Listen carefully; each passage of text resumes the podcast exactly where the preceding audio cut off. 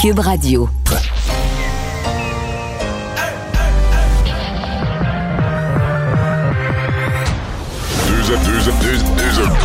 Deux animateurs cohérents, deux visions différentes.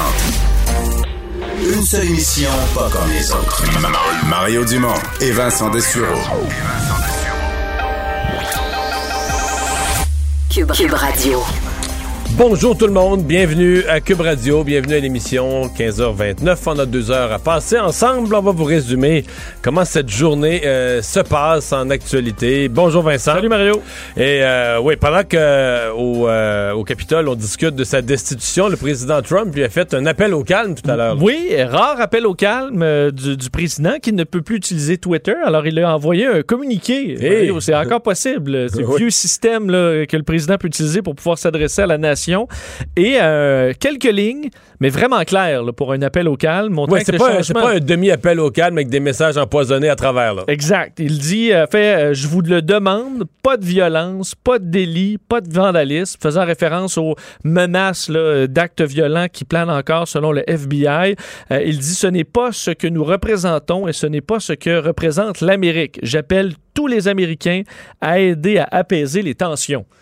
Euh, Est-ce que ça aura un effet ou il est trop tard? je ne sais pas. Est-ce que ça, est-ce que c'est, est-ce que tu entends Trump parler là-dedans?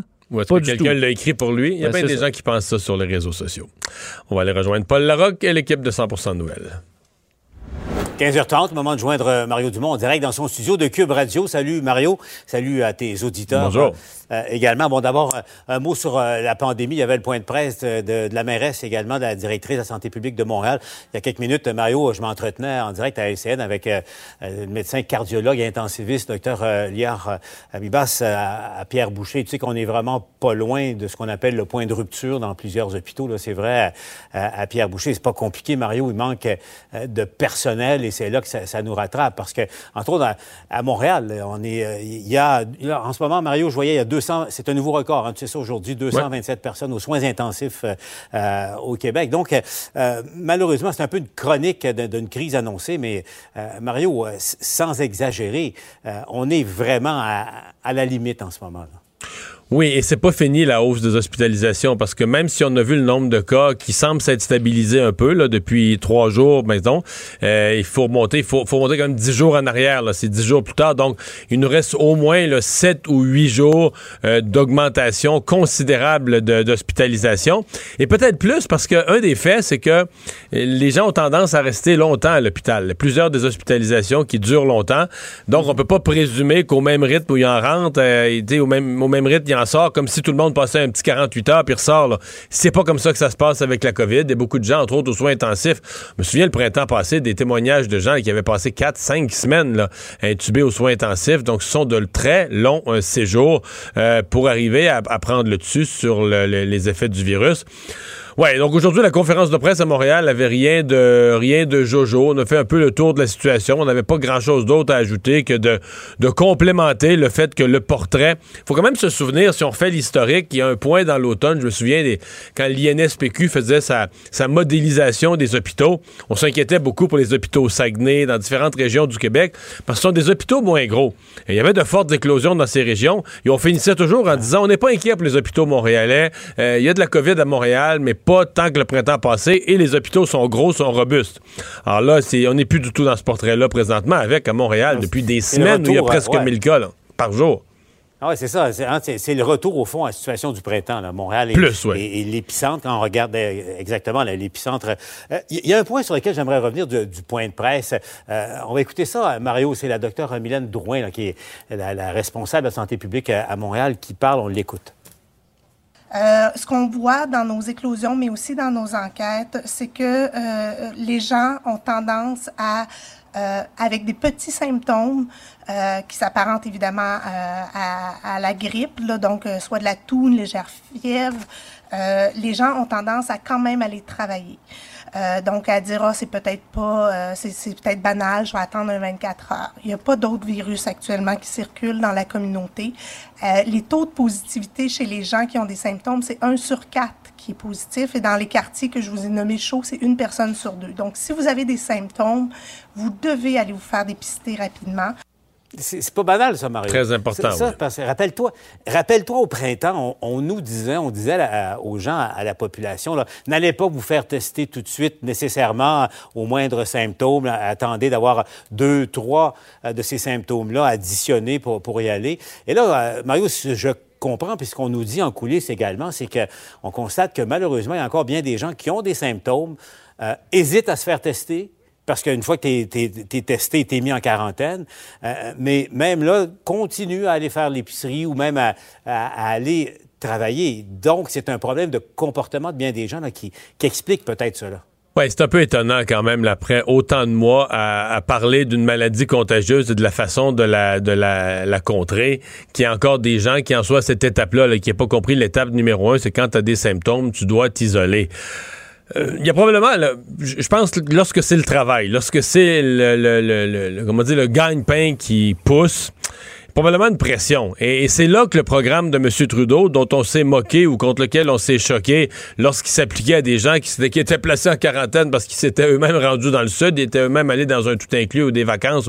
Euh, c'est à ça qui sert le programme, à enlever cette pression que les gens qui ont, qui ont besoin d'un revenu, qui ont besoin d'aller gagner leur croûte, qui se disent, moi, je peux pas être privé de revenus, ben, qu'ils soient certains. Bon, dans certains cas, l'employeur va couvrir ça, on va avoir des programmes d'assurance, mais dans, dans le cas de ceux qui n'ont pas ça chez leur employeur, mais le programme fédéral sert exactement à ça, un remplacement de revenus pour les deux semaines où une personne va être mise en isolement. Alors ça, ça c'est le temps. Ça, ce sont des cas. Vous avez des symptômes. Euh, allez vous faire tester en vous disant le programme fédéral est là pour compenser mon revenu euh, si jamais je devais être obligé de m'absenter du travail.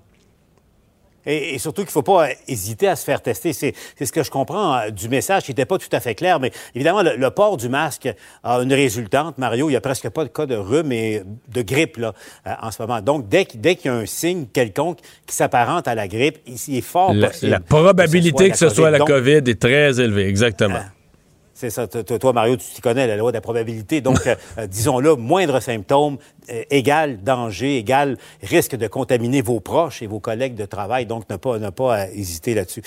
Mario, l'Ontario. Parle-moi un peu, parce que là, je me trompe pas. Je regarde, Raymond Fillon nous en parlait tout à l'heure. Doug Ford en arrache. Lui, c'était bien tiré aussi jusqu'à maintenant. Il faut dire que l'Ontario, par rapport au Québec, par rapport à la, pendant la, première vague, ça en est très, très bien tiré, l'Ontario, par rapport au Québec. Mais là, attention, il, y a, de plus en plus. D'abord, ça va mal au plan sanitaire, puis ensuite, au plan politique, euh, on nage dans une certaine confusion euh, sur les rives du lac Ontario. Oui, parce qu'on s'est plaint à un certain point au Québec que nos règles étaient confuses, mais je dois avouer que l'annonce d'hier, et là, je souhaite de tout mon cœur à M. Ford que ça marche. Là. Euh, on veut pas de mal aux autres, on veut pas de décès dans la province voisine, pas plus que dans la nôtre. Mais euh, il y a de la confusion dans le message. C'est-à-dire que si tu regardes ça à première vue sur papier, tu pourrais penser que ce que Doug Ford a proposé est plus sévère que le couvre-feu du Québec parce que c'est un, un stay at home, un ordre de rester chez vous à toute heure. Sauf que là, il y a des exceptions. Ben, notamment pour faire de l'activité physique. Bon, ça peut être acceptable, ça dépend toujours de quelle façon ça se, ça se fait euh, pour faire ses courses. Mais là où c'est plus complexe, c'est. Tu poses toujours la même question. Dès que tu mets un règlement, tu dis OK, puis les gens qui le respectent pas. Mais là, il arrive rien. Mais en fait, c'est pas qu'il arrive rien. On dit la loi prévoit que des amendes pourraient être possibles. Euh, ce sera aux instances locales, donc peut-être aux municipalités de le mettre en application. Il n'y a pas de montant d'amende. Et ça, je trouve que pour le Québec, ça nous ramène, ça, nous oblige le Québec à comparer avec ce qui s'est passé il y a quelques mois. On l'a vécu au Québec quand même, des appels à la bonne volonté des gens, des appels à la bonne foi, avec des règles, en disant, écoutez, la, police, on veut pas vivre dans un état policier. Les policiers sont là au, pire pour donner des avertissements. À part les gens qui, sont fous furieux, qui s'ostinent avec la police, il n'y aura pas de contravention. C'était vraiment gentil. Je me souviens même d'avoir trouvé que c'était un beau ton. ça faisait des annonces qui étaient d'un bon ton. Ce qui est plate, puis on l'a vu durant le temps des fêtes, c'est à peu près une personne sur deux qui, tu sais, quand on dit qu'ils respectaient pas, les gens respectent un peu quelque chose, mais ils n'ont pas vraiment peur. Ils adaptent, ils prennent les règles. Mario, c'est ça, mais convenons d'une expression. Au fond, les gens se sont exposés, là, puis... Euh, puis ont adapté, les règles de la santé publique à leur situation personnelle comme ça convenait, tu sais. On fait preuve d'imagination en appliquant les règles du gouvernement. Bon, euh, et, le couvre-feu, le couvre-feu est plate. le couvre-feu est plate, Paul, mais il est clair. Personne ne peut dire, oh, je comprends pas, je suis tout mêlé, c'est clair. Alors que dans le cas de M. Ford, tu dis, OK, là, on demande de rester à la maison, mais si tu sors, qu'est-ce qui arrive? Euh, là, c'est pas clair. La loi pourrait permettre des amendes, mais il n'y a pas d'amende de prévu. Euh, là, on dit, on va en parler dans les prochaines semaines avec les services policiers, avec les municipalités. Donc, il y a, certainement un flou sur, oui, tu as un espèce, un état d'urgence, un stay at home, des des pronostics extrêmement pessimistes sur le nombre de décès, le nombre de cas à venir d'ici février, mais euh, une action, disons, qui, qui, a, du flou. Euh, effectivement, pas, de moyens ou de, conséquences comme telles. Je, je reprends l'expression euh, de Jean à l'époque une sorte de castor pas dedans, un castor ontarien pas dedans. Donc, il n'y a pas les, les moyens. on verra. Au fond, la question, Mario, on le verra au cours des prochaines semaines. Ah. Est-ce que, est que les Ontariens, Mario, seront plus dociles que les Québécois et les Québécoises? plus plus disciplinés. Et c'est, et c'est la thèse de M. Ford qui dit si on menace les Ontariens à coup d'amende, ils vont recevoir le message qu'on ne leur fait pas confiance et euh, ils vont mal réagir.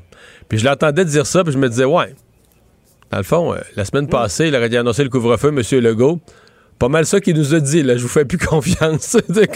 c'est pas mal ça. Mais pas je fais plus confiance dans toute la tête, mais c'est comme, euh, comme premier ministre, j'ai conclu que si je voulais des résultats assez, assez nets, des résultats qui soient assez tranchants pour casser une vague d'une maladie aussi contagieuse, de l'arrêter de courir, ah ça prend un grand ah. coup. Mario, un mot, OK, parce que le temps nous presse, un mot sur ce qui se passe euh, aux États-Unis. Moi, je veux savoir, toi, Mario, c'est une bonne ou une mauvaise idée des démocrates de lancer le processus de, destitution en ce moment, parce que là, il est lancé inexorablement. Euh, bonne ou mauvaise chose, tu penses? Euh, pour les démocrates, là, ça donne rien si ce n'est pas fortement surporté par les républicains. De savoir que les démocrates veulent débarquer Trump, ils l'ont fait il y a un an, ils n'ont pas réussi. Euh, si ça devient quelque chose où les républicains embarquent massivement, là, j'avoue qu'il y a un message de société. Mais moi, personnellement, je pense que l'intérêt partisan des républicains, si moi je suis un républicain puis je pense partisan, je veux me débarrasser de Trump, je veux plus le revoir dans quatre ans, fait que je vote pour le destituer, pour qu'il ait plus le droit de se présenter jamais en politique américaine. Si je pense société, je suis pas sûr. Moi, je pense que la société américaine est très divisée. Euh, et je pense que malgré que Trump mériterait mille fois l'impeachment, mériterait mille fois la destitution, des fois, il vaut mieux euh, se calmer, le laisser partir dans l'oubli, dans la déchéance et dans la honte, là, euh, et euh, éviter de jeter l'huile sur le feu de ses partisans. Mhm, parce que, à la on va en parler, là, ce qu'attend Trump après mercredi prochain, une fois qu'il ne sera plus président, ça ne sera pas exactement une partie de plaisir pour lui, quoi qu'il arrive avec, mais, Même s'il n'y a pas d'impeachment, l'idéal, ce serait qu'il finisse dans l'oubli son mandat, puis qu'il rentre dans des procès, puis qu'il finisse en prison après. C'est ça qui serait la situation idéale. Ou encore, Mario, pense à ses affaires à lui, à l'Empire Trump. Ce qui va rester de l'Empire Trump, ça commence à aller très, très mal pour lui. Donc, ça aussi, c'est tout un, châtiment. Mario, je te laisse retourner à, tes auditeurs de Cube. On, se reparle demain. On va suivre le vote, bien sûr, euh, au cours des, prochaines minutes là, en direct à Washington. Merci, Mario. Au revoir. Oui, Vincent, parce que c'est bien ça. Le vote euh, va se prendre. On avait dit fin d'après-midi. Euh, la Chambre des représentants, ça a commencé vers 9 h ce matin. Oui, et euh, il y a toujours, je l'ai écouté une bonne partie de la journée, là, c'est des petits discours à gauche, à droite, et chacun, chaque parti a vraiment un ton complètement différent. Là. Et on sait Mais les seuls discours vraiment intéressants, c'est les républicains qui sont euh, pour l'impeachment. Oui, c'est eux que, tu es intéressé à entendre l'argumentaire. Quand un démocrate te dit qu'il va voter pour, tu peux bien l'écouter, mais tu pourrais l'écrire son discours. Effectivement, et les républicains qui votent contre, c'est toujours... Et, ils défendent pas euh, le, président, c'est ça qui a quand même, même de particulier. Les républicains euh, ne s'obstinent pas sur le fond. Là. Ce qu'ils disent, c'est que les, démocrates veulent tout simplement faire un show de boucan avec ça. Plutôt qu'unifier, là. Mais tu sais, unifier, là. Je pense que si tu t'en vas saccager, toi, la maison d'un républicain, puis après ça, tu dis, il te pogne sur le fait, puis tu dis, hey, là, appelle pas la police. Je pense que c'est le temps qu'on passe à autre chose, puis qu'on hein, regarde vers l'avant. Je pense pas que ça va fonctionner comme ça. D'ailleurs, peut-être te faire entendre un extrait euh, de euh, Jim McGovern, un, démocrate qui, euh, bon, mis le ton un petit peu ce matin, accusant, bon, Donald Trump d'être au centre de ce qui s'est passé au Capitole. Our country came under attack, not from a foreign nation, but from what, but from within. These were not protesters. These were not patriots. These were traitors. These were domestic terrorists, Mr. Speaker. And they were acting under the orders of Donald Trump. Bon, alors carrément dit que c'était les ordres de Donald Trump qui ont amené ces terroristes au Capitole. Et parlant, quand même, c'est fort de sens quand on dit présentement, là, on travaille dans une scène de crime. Euh, donc, eux analysent quand même euh, un événement qui a marqué l'histoire et qui s'est passé directement où ils siègent. Euh, alors, Ils continuent d'avoir des arrestations. Là, aujourd'hui, c'est celui qui était assis sur la chaise de, du vice-président Mike Pence qui a été arrêté. Oui, et celui qui avait le chandail concernant ah Auschwitz, qui s'appelle d'ailleurs, qui a été arrêté en Virginie, là, Robert Keith Packer. Dire que cette photo-là avait secoué beaucoup la communauté juive aux États-Unis, qui avait, bon, tu vois quand même quelqu'un qui se promène comme ça librement Mais dans une gang. Mais juive, le corrige-moi, a beaucoup appuyé Donald Trump. Une bonne partie. Oui. Ça les inquiète pas de savoir qu'il y a des supporters de Donald Trump qui ont des chandails à Vive Auschwitz? Là? Ben, ça les inquiétait, là. Ben là, ça aurait dû les inquiéter peut-être avant. Tu as tout à fait raison. Je soulève ça de même, ça aurait peut-être pu les inquiéter avant. Ah, on pouvait lire d'ailleurs le travail rend libre sur son euh, chandail, dans ce qu'on voyait entre autres sur euh, les portes de Auschwitz. Alors il a été arrêté, il va faire face à une série d'accusations.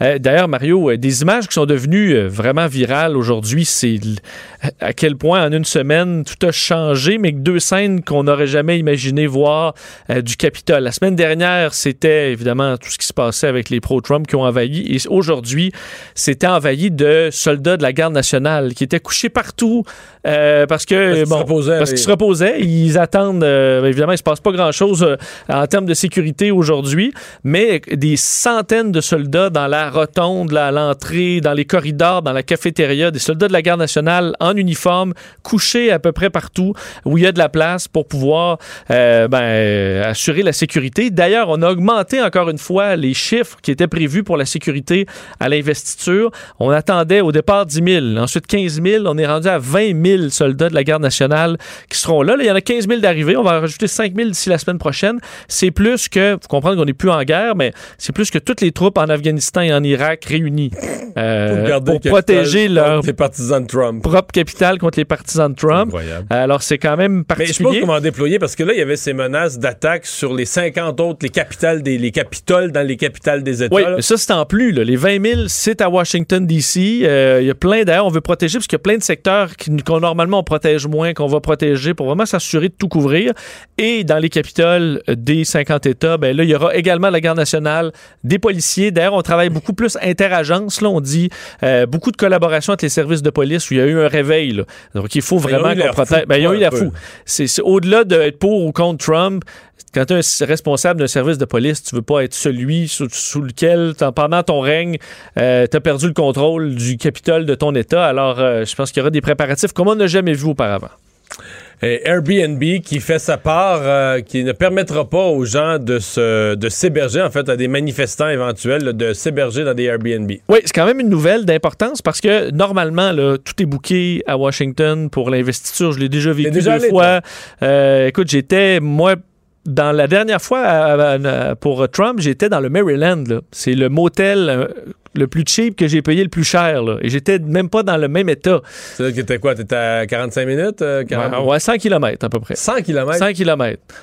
Pour pouvoir me rendre le matin, c'était bon. C'est une bonne heure et demie pour me rendre au centre-ville.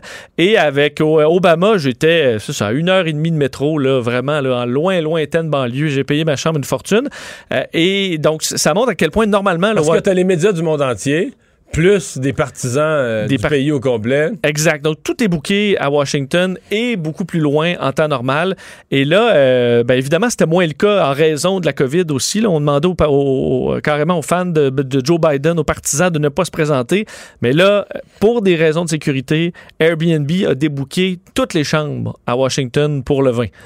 Euh, alors, ceux qui avaient des chambres bouquées, qu'ils soient démocrates ou républicains, tout a été annulé les gens seront remboursés et ceux qui avaient loué leur maison ou leur chambre vont être dédommagés en partie, là, savoir les, les, détails. Mais ça montre qu'on veut qu'il n'y ait personne. Alors, euh, la bonne nouvelle, Mario, pour Donald Trump, c'est qu'il va y avoir moins de monde à, l'investiture de Joe Biden qu'à la, sienne. Alors, il pourra ah, s'en vanter quand même. Ah oui, ça, c'est très important pour lui. Oui. Bon, euh, revenons à la pandémie chez nous. Un nombre de cas. Euh, on est repassé juste au-dessus de la barre des 2000, mais on n'est pas retourné dans la. Les, les quelques jours, on était à 2500 Non, et on se le demandait hier, est-ce que ça allait tenir un peu cette petite baisse? Et je suis allé regarder dans les euh, derniers mercredis, parce que souvent, il faut comparer une semaine à l'autre à la même journée. Et effectivement, euh, la semaine là, on est à 2071 cas. La semaine dernière, euh, le mercredi, on était à 2641. La semaine d'avant, 30 décembre, 2500. Le 23 décembre, 2250. Alors, il faut remonter au 16 décembre pour avoir une journée, non, un on mercredi a, On peut avoir l'impression avec les trois derniers jours que ça reprend dans la bonne direction. Ça repart dans la bonne direction. On va espérer que ça se confirme, euh, mais euh, on voit que statistiquement, ça semble se diriger vers ça. 35 nouveaux décès, 19 hospitalisations, 8 personnes de plus aux soins intensifs. Ça, on paye quand même, tu le disais, pour la vague qui, qui, arrive avec un, un, certain délai. Capitale nationale, presque 150 cas. Montréal, 727 cas. Et la Montérégie, 3 353 cas présentement. Euh, le le point Montréal aussi a été fait tout à l'heure par la santé publique, entre autres sur la question des itinérants. Oui, parce que euh, on a, ben, y a une problématique évidemment euh, très importante d'itinérance à Montréal, euh, problématique encore plus grande avec la COVID. Et là, on a des problèmes parce que évidemment dans les places d'hébergement, il y a eu des cas de COVID, il y a des éclosions, ça pose problème, et il y a une fatigue chez les gens qui y travaillent. Donc que ce soit des bénévoles ou non, ceux qui vont aider ont évidemment sont surchargés, de sorte qu'on essaie d'ouvrir des places, mais on n'a pas de monde nécessairement. Alors présentement, c'est 1366 places d'hébergement d'urgence qui sont réparties un peu partout à travers Montréal. On va en ajouter 150, mais il y a une limite là à ce qu'on peut faire. On a eu des problèmes, entre autres, à l'hôtel du Puy, là, tout près d'ici, un incendie dans les derniers jours.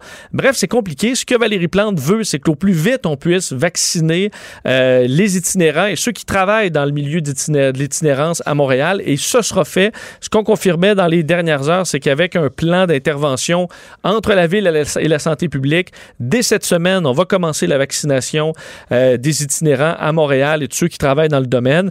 Mais euh, bon, c'est sûr que logistiquement, c'est un peu compliqué. Il faut que tu. C'est des vaccins à deux doses. Et là, de retrouver tout ce monde-là, euh, qui des fois se retrouve un peu partout, sera peut-être un peu compliqué. C'est pour ça qu'on a besoin de, gens pour assurer le suivi. Et pour ce qui est de la ville en général, sachez qu'on souhaite avoir vacciné tous les gens, tout le monde en CHSLD d'ici la semaine prochaine. Euh, Mais Christian Dubé disait qu'à mon avis, à la fin de la semaine prochaine, ça, allait être le cas. Ah, peut-être pas tout le personnel, mais les résidents des CHSLD, à la fin de la semaine prochaine, sont censés, dans, donc dans quoi, dans neuf jours à partir d'aujourd'hui, sont censés être tous vaccinés. Oui, évidemment, c'est là, après ça, c'est des centres pour personnes âgées. il y en a d'autres, il y en a beaucoup, les RPA. la santé. Euh, mais pour les CHSLD, ce serait fait la semaine prochaine. Les employés euh, aussi, dans, dans, le cas de Montréal. Et là, on embarque déjà CHUM, CUSUM, les médecins. Alors ça, c'est quand même euh, un avancement qui est positif. Le docteur Drouin de la santé publique disait que c'était sous contrôle à Montréal, mais très tendu euh, en ce moment. en ce qui me concerne, la grosse... Euh, la grosse décision, la grosse affaire à Montréal aujourd'hui, c'était pas tant ce qu'il y avait de nouveau à dire sur la pandémie, c'est la nomination qui a été confirmée. la, mairesse avait déjà annoncé le concept qu'il y aurait un, commissaire au à la lutte contre le racisme. La lutte contre le racisme. Mais là, c'est la personne qui a été euh, nommée, qui disons, euh, des déclarations passées euh, qui soulèvent des questions. Oui, beaucoup de, Sur les réseaux sociaux, ça a fait quand même grand bruit, cette, euh, cette nomination. Le fait que la Ville de Montréal ait choisi, donc, pour être la première commissaire à la lutte contre le racisme à Montréal, Boshra Manaï, donc, qui est une chercheuse dans le milieu communautaire, mais qui a un certain passé, entre autres, dans la contestation judiciaire de la loi sur la laïcité des Québécois. En fait, elle a fait également partie, elle a été porte-parole du Conseil national des musulmans canadiens, donc qui a contesté euh, devant les tribunaux la loi québécoise sur la laïcité de l'État. Et plusieurs personnes ressortent des, euh, des, phrases, des, déclarations, incendiaires. Euh, Jean-François Lisée, entre autres, l'ancien chef du Parti québécois, qui bon, a publié sur les réseaux sociaux ceci, le disant Elle n'a pas peur des défis, elle qui déclarait en avril 2019 dans une manifestation anti-loi 21 ceci Le Québec est devenu une référence pour les suprémacistes extrémistes du monde entier. On lui souhaite bonne chance. Ce que Jean-François là, c'est pas, euh, c'est pas une job de militante quelconque qu'elle a. Là. Elle est commissaire. Elle a un travail de commissaire. Répète-moi la phrase qu'elle a dit, les suprémacistes. Bon, je te la répète, là, dit le Québec est devenu une référence pour les suprémacistes extrémistes du monde entier. Donc, elle, considère que le gouvernement Legault, les gens qui ont voté pour la CAQ euh, ou pour le Parti québécois, parce que le Parti québécois a voté pour la loi aussi, sont des suprémacistes extrémistes. Alors ça, c'est de cet angle-là. Donc, la moitié de la population, plus que ça, 55% de la population du Québec, 60% de la population du Québec. Mais ben, elle n'est pas sur le débat à dire euh, systémique ou pas, là. On non, non, loin de ça. Je trouve que c'est. Euh, je, ne sais pas comment elle peut être commissaire, sincèrement. Là. Ben, Valérie Plante était très fière de présenter vraiment, là, elle était très heureuse de présenter cette candidature. Radio-Canada elle disait qu'elle avait confiance qu'elle sera mobiliser l'ensemble des équipes municipales pour accélérer la transformation organisationnelle vers une ville plus juste, inclusive et représentative de ses diversités. Non, mais c'est bien beau la diversité, mais je veux dire, la diversité, c'est tout le monde, là c'est pas simplement euh, des, gens qui militent pour euh, des, des, droits particuliers ou des accommodements raisonnables ou déraisonnables ou sais c'est le vivre ensemble. Le vivre ensemble c'est ensemble c'est pas regarde je sincèrement euh, c'est un choix pour moi qui, qui, a besoin. Et il me semble que j'ai été surpris. C'est sûr que avec la pandémie puis c'est la, la, la, directrice de la santé publique qui est là les journalistes ont pas été trop là-dessus aujourd'hui mais euh, j'ai hâte de voir les réactions. J'ai hâte de voir comment le gouvernement Legault peut euh, applaudir une nomination comme ça. À mon avis, les bras vont leur tomber. Est-ce que c'est comme si la ville nomme un commissaire euh, sur les, travaux en construction, puis cette personne-là, tu dis, c'est tout des pourris, le monde en construction, ou... À suivre. À suivre, mais j'ai l'impression que ça va. J'ai hâte de voir les réactions un peu partout, mais moi, personnellement, là, c'est une nomination que je suis absolument incapable d'approuver. Culture et société.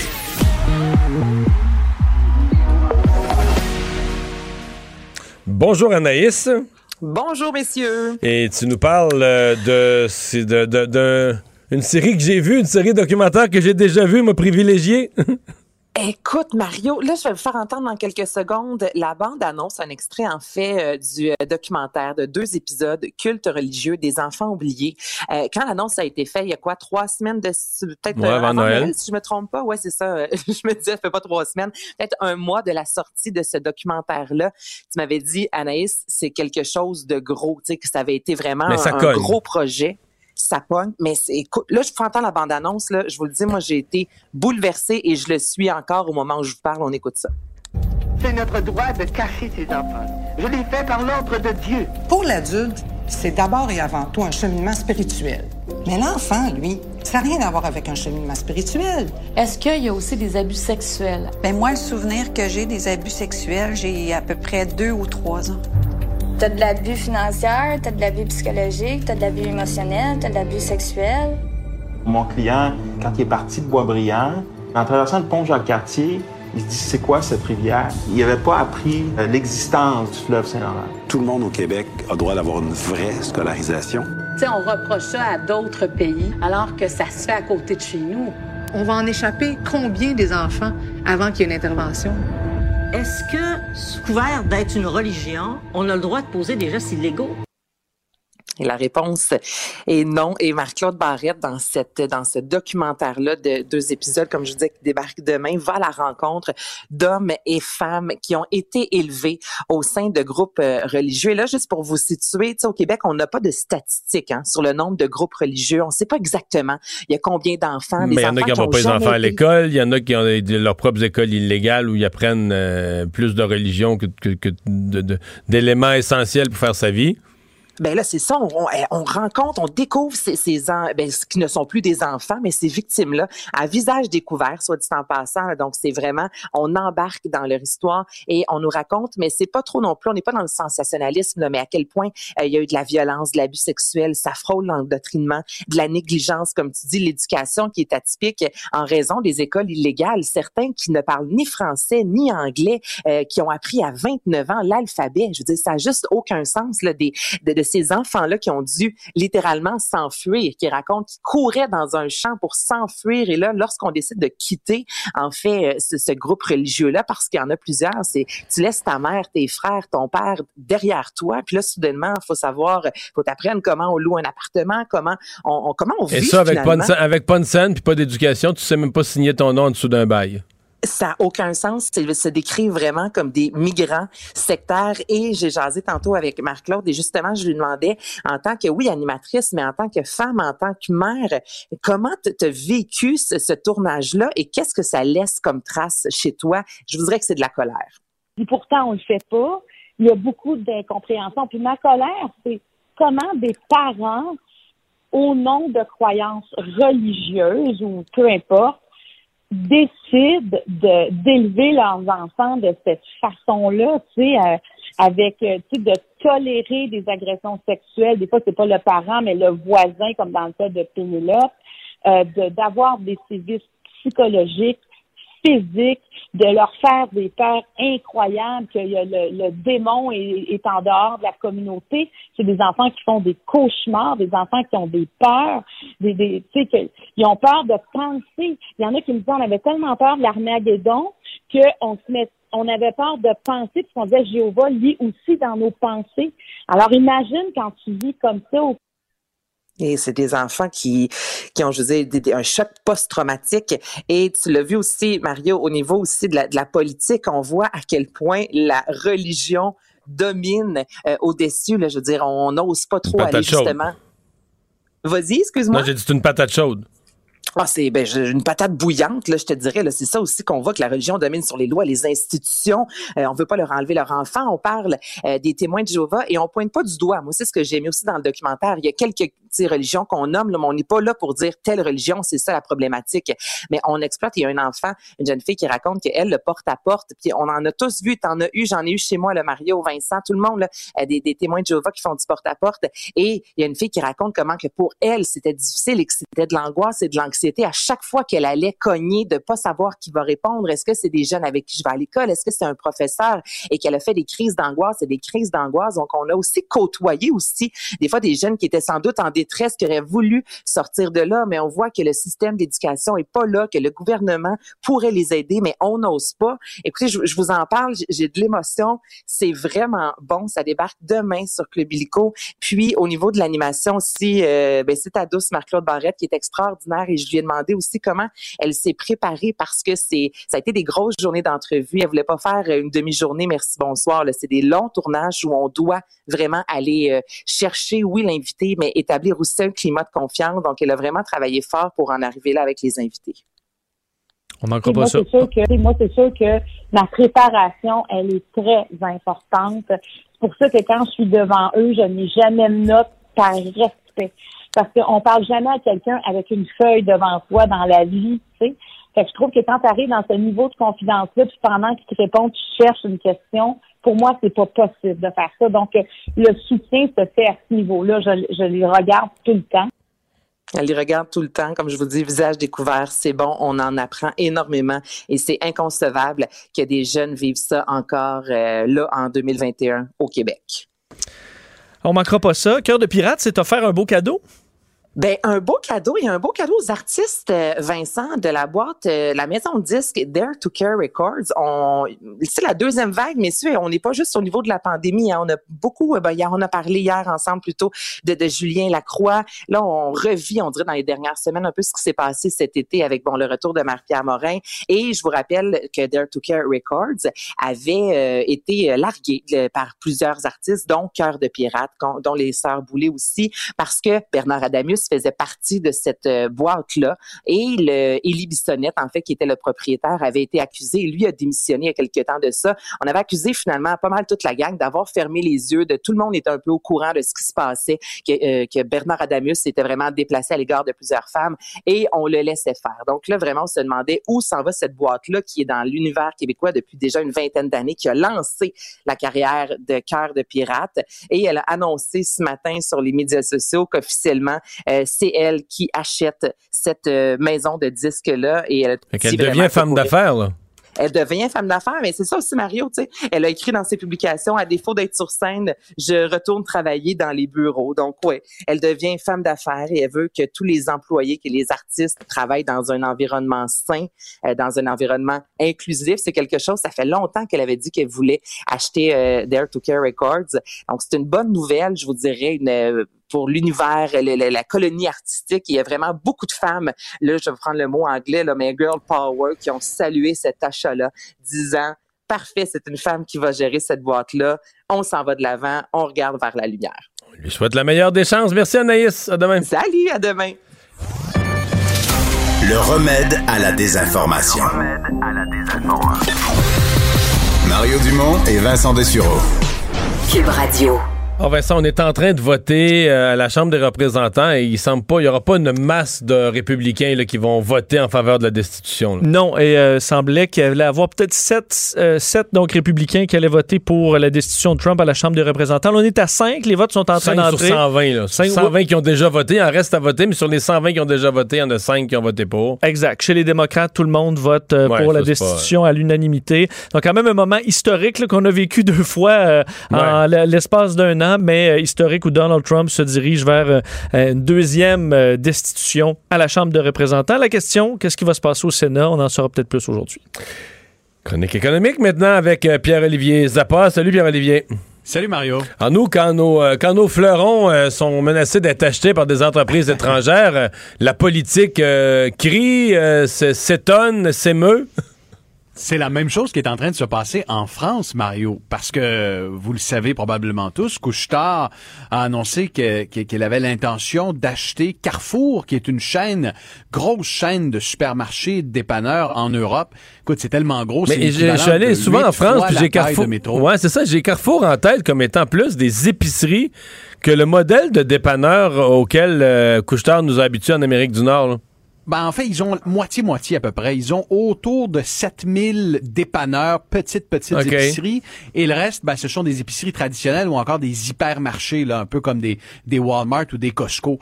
Et il y en a un peu partout en Europe, euh, des, des carrefours, là, aussi loin qu'Istanbul, euh, euh, en Turquie.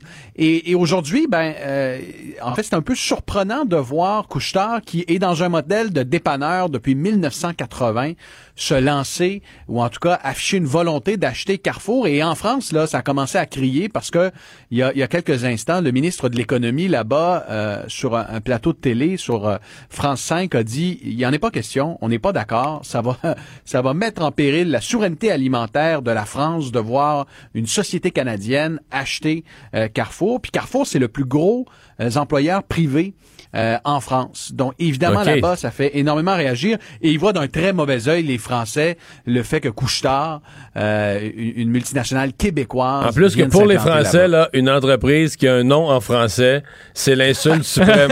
C'est pas assez cool. C'est loser. ouais, peut-être que Couchetard pourrait changer son nom. S'il y avait un nom Sleep, anglais, euh, déjà, on pourrait ouais, commencer à jaser. là. Sleep Late, qui C'est ça. achète euh, Carrefour. Mais, mais, mais sans blague à part, c'est une grosse transaction. Le montant, dire- euh, de- de- Couche-Tard a dévoilé le montant impliqué? 25 milliards de dollars euh, en argent. Euh, on achète une partie là, des, des- du passif aussi de, de Carrefour. Puis tu sais, Carrefour, C'est beaucoup, près- 25 milliards. C'est beaucoup d'argent, mais en même temps, tu regardes la taille de Carrefour versus celle de Couchetard. Couchetard est évalué, ou en tout cas est évalué hier soir à 46 milliards de dollars en bourse versus beaucoup moins, là, près de la moitié moins pour Carrefour. Parce que Carrefour a eu de la misère au cours des dernières années. C'est pas une entreprise qui va super bien. Puis quand tu regardes, il y a peut-être des gens qui ont des actions de Couchetard dans leur portefeuille, aujourd'hui, la nouvelle est accueillie un peu froidement par euh, les investisseurs du côté de Couchetard. Le titre de Couchetard a perdu 10% aujourd'hui à Toronto. Celui de Mais Carrefour a bondi de 10 Ouais. de l'autre Mais c'est pas de rare, ça. Quand, quand tu t'en vas faire une méga acquisition, ça- au début, ça inquiète les actionnaires. Ils vont se planter, ils vont se casser la gueule. Ensuite, si tu réussis, l'action Ouais. part à la hausse parce que ça génère des profits supplémentaires. Mais l'annonce d'une acquisition, c'est souvent. euh, c'est souvent C'est vu, la surtout une grosse acquisition, c'est vu Ouais. comme une la menace de, de- de se planter, là, de, de, de, de gaffer. Puis ce qui est, ce qui est, ce qui est fascinant, euh, tu sais, Couchetard, en 1980, tu le sais, Mario, c'était un dépanneur. Alain Bouchard a multiplié ça, en a acheté 12 123 Coudonc, y a-tu dépanneurs étudié à depuis lui? 1980. Y a-tu étudié à Rivière-du-Loup pour être brillant de même, lui? Puis écoute, La réponse est oui. Ah, la réponse est oui. La Je réponse est oui. pas la réponse. La réponse est oui. Tu vois, les gens de Rivière-du-Loup sont des gens brillants, Mario. Tout le monde Ah, le je sait. pas. Et, et tu vois, il- il- par exemple, Alain euh, Bouchard n'a pas été capable ce- ces deux dernières années de réaliser des acquisitions majeures. Pensons à Speedway euh, aux États-Unis. On avait essayé de l'acheter l'an dernier, ça n'a pas fonctionné. Une méga transaction. Après ça, on s'est tourné du côté de l'Australie avec Caltex. On a essayé, ça n'a pas fonctionné. Et là, on se croit, les, les gens de chez Couchetard se croisent les doigts pour que euh, cette transaction-là fonctionne. Euh, et on verra au cours des prochaines semaines si la politique va s'en mêler. Pierre-Olivier, les, euh, les jeunes, ils goûtent aussi pendant la pandémie. Tu t'intéresses à, leur détresse euh, ce soir? Le nombre de coups de fil qui a été euh, lâché à la ligne de tels jeunes a grimpé de plus de 30 depuis le début de la pandémie. Euh, des jeunes en détresse qui éprouvent de la solitude, font de l'école à distance, les parties sont interdits, ils ne l'ont pas facile. Personne ne l'a facile pendant la pandémie, mais les jeunes sont particulièrement touchés, ils ont besoin de ressources. Et ce soir, à l'émission À vos affaires, 18h30 sur LCN et Cube Radio, on va parler aux gens de tels jeunes et on va parler à deux entrepreneurs qui euh, lancent aujourd'hui une initiative, une campagne euh, pour financer, pour soutenir tel jeune qui a besoin de ressources plus que jamais pour aider nos jeunes.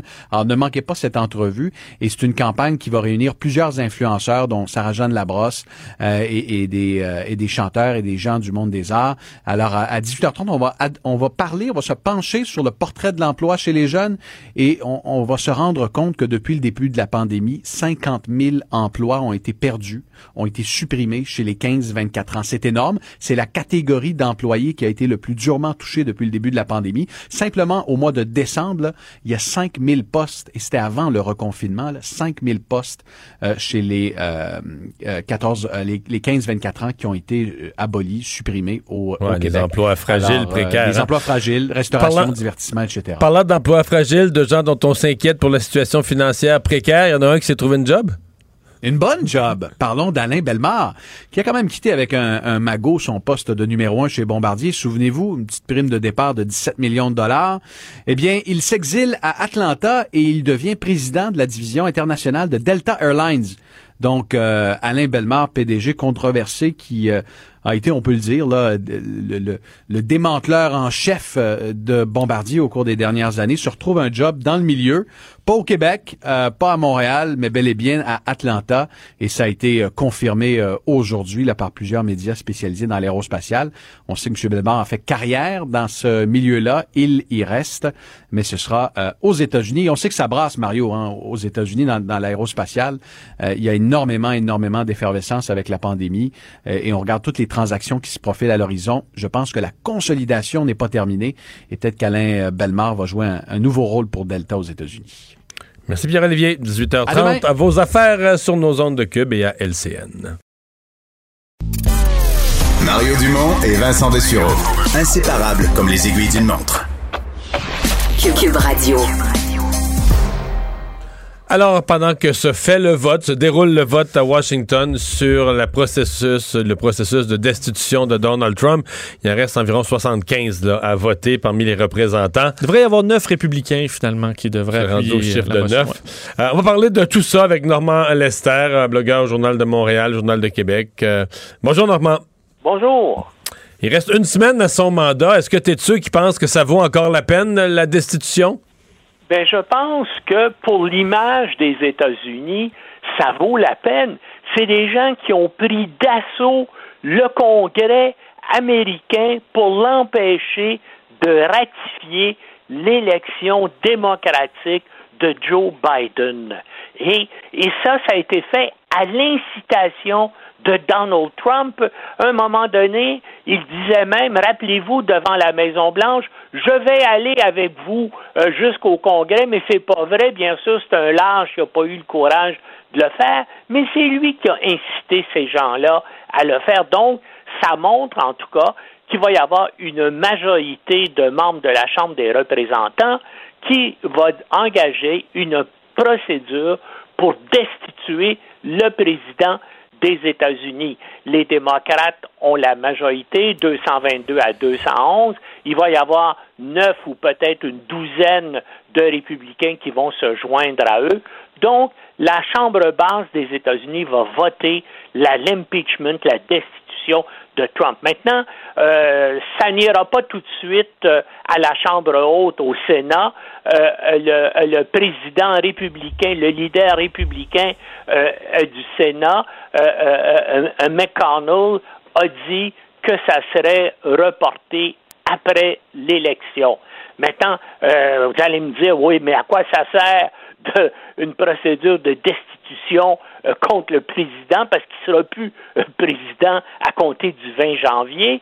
Ben voilà, il y a une possibilité si effectivement c'est adopté après le 20 janvier, puis on peut penser que ça va l'être. Ça prend les deux tiers des votes euh, au Sénat, donc ça prend 67 votes sur 100, mais euh, le leader républicain, qui, qui, ne sera plus républicain après le 20 janvier, euh, McConnell, a dit que lui, comme chef des républicains au Sénat, il penchait actuellement en faveur de voter la destitution.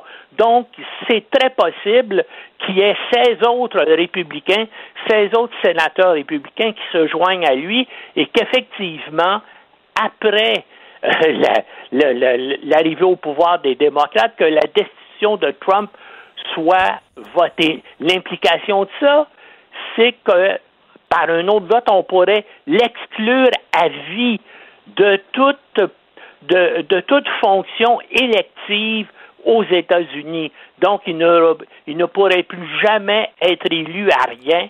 Aux et, États-Unis. et ça, normalement, ça, ça, pourrait rendre service aux républicains d'une certaine façon. Le, les républicains qui sont stratégiques devraient voir ça comme s'ils ne se débarrassent pas de Donald Trump, s'ils traînent encore dans le décor de leur première, leur prochain choix de candidat à la présidence, puis tout ça, à mon avis, c'est le poison pour les républicains. C'est la fin du monde, non?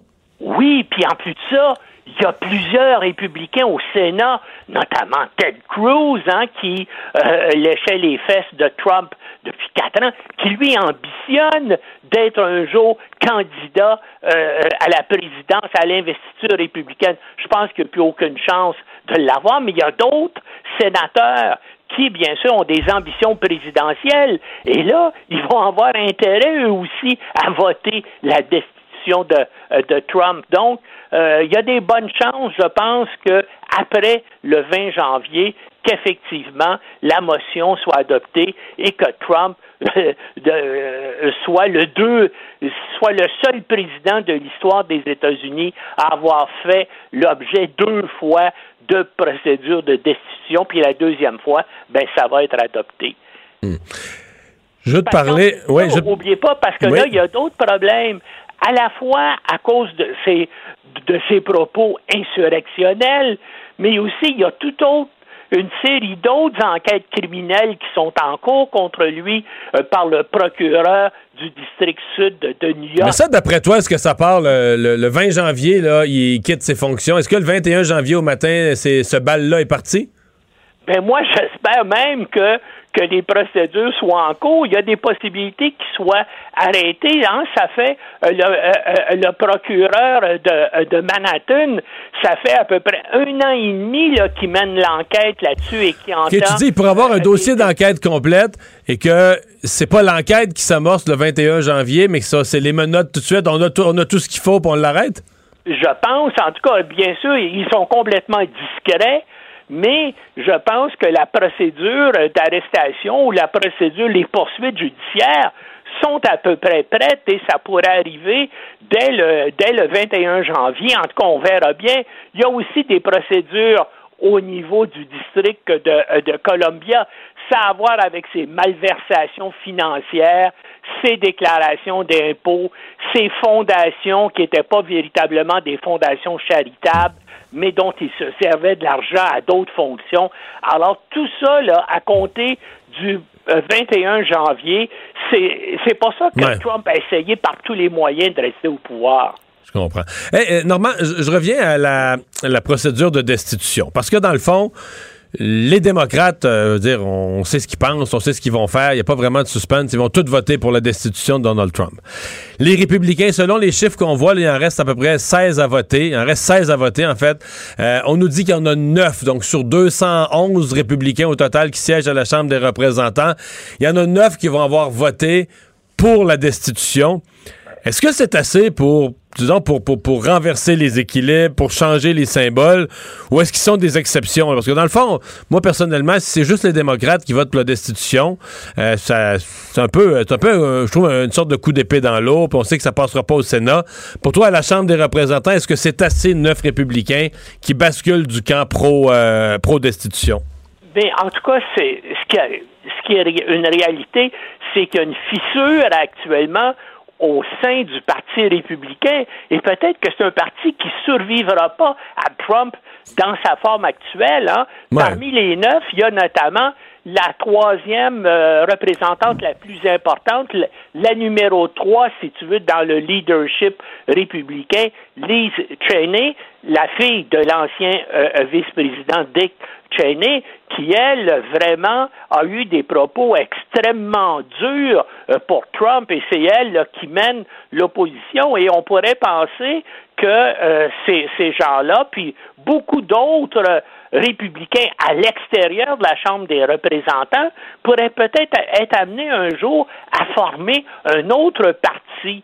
Mais bien sûr, pour la plupart des républicains, ils sont, qu'est-ce que vous voulez, il y a des 73 millions d'Américains qui ont voté pour Donald Trump et ces élus républicains-là, ben, c'est les gens qu'ils représentent. Alors, euh, euh, bien sûr, puis ils ont des pressions. Le, leurs électeurs, leur téléphone, leur envoient des courriels. Mais ça a l'air qu'ils ont peur aussi. Il y en a qui ont Ben, peur ont physiquement peur. pour leur sécurité personnelle. là. Ben oui, puis ils ont peur aussi d'être euh, euh, d'être attaqués, d'être tués, surtout avec ce qui s'est passé euh, la semaine dernière au Congrès. Hein. Il y avait des gens euh, euh, euh, qui avaient euh, des tie wraps comme si on voulait attacher des gens et puis euh, Oui. euh, les détenir en otage. Puis on se rappelle ce qui s'est passé en octobre dernier au Michigan, lorsque des miliciens qui ont voulu kidnapper la gouverneure démocrate du Michigan et de l'exécuter. Alors c'est sûr que euh, pour, pour les gens de Trump,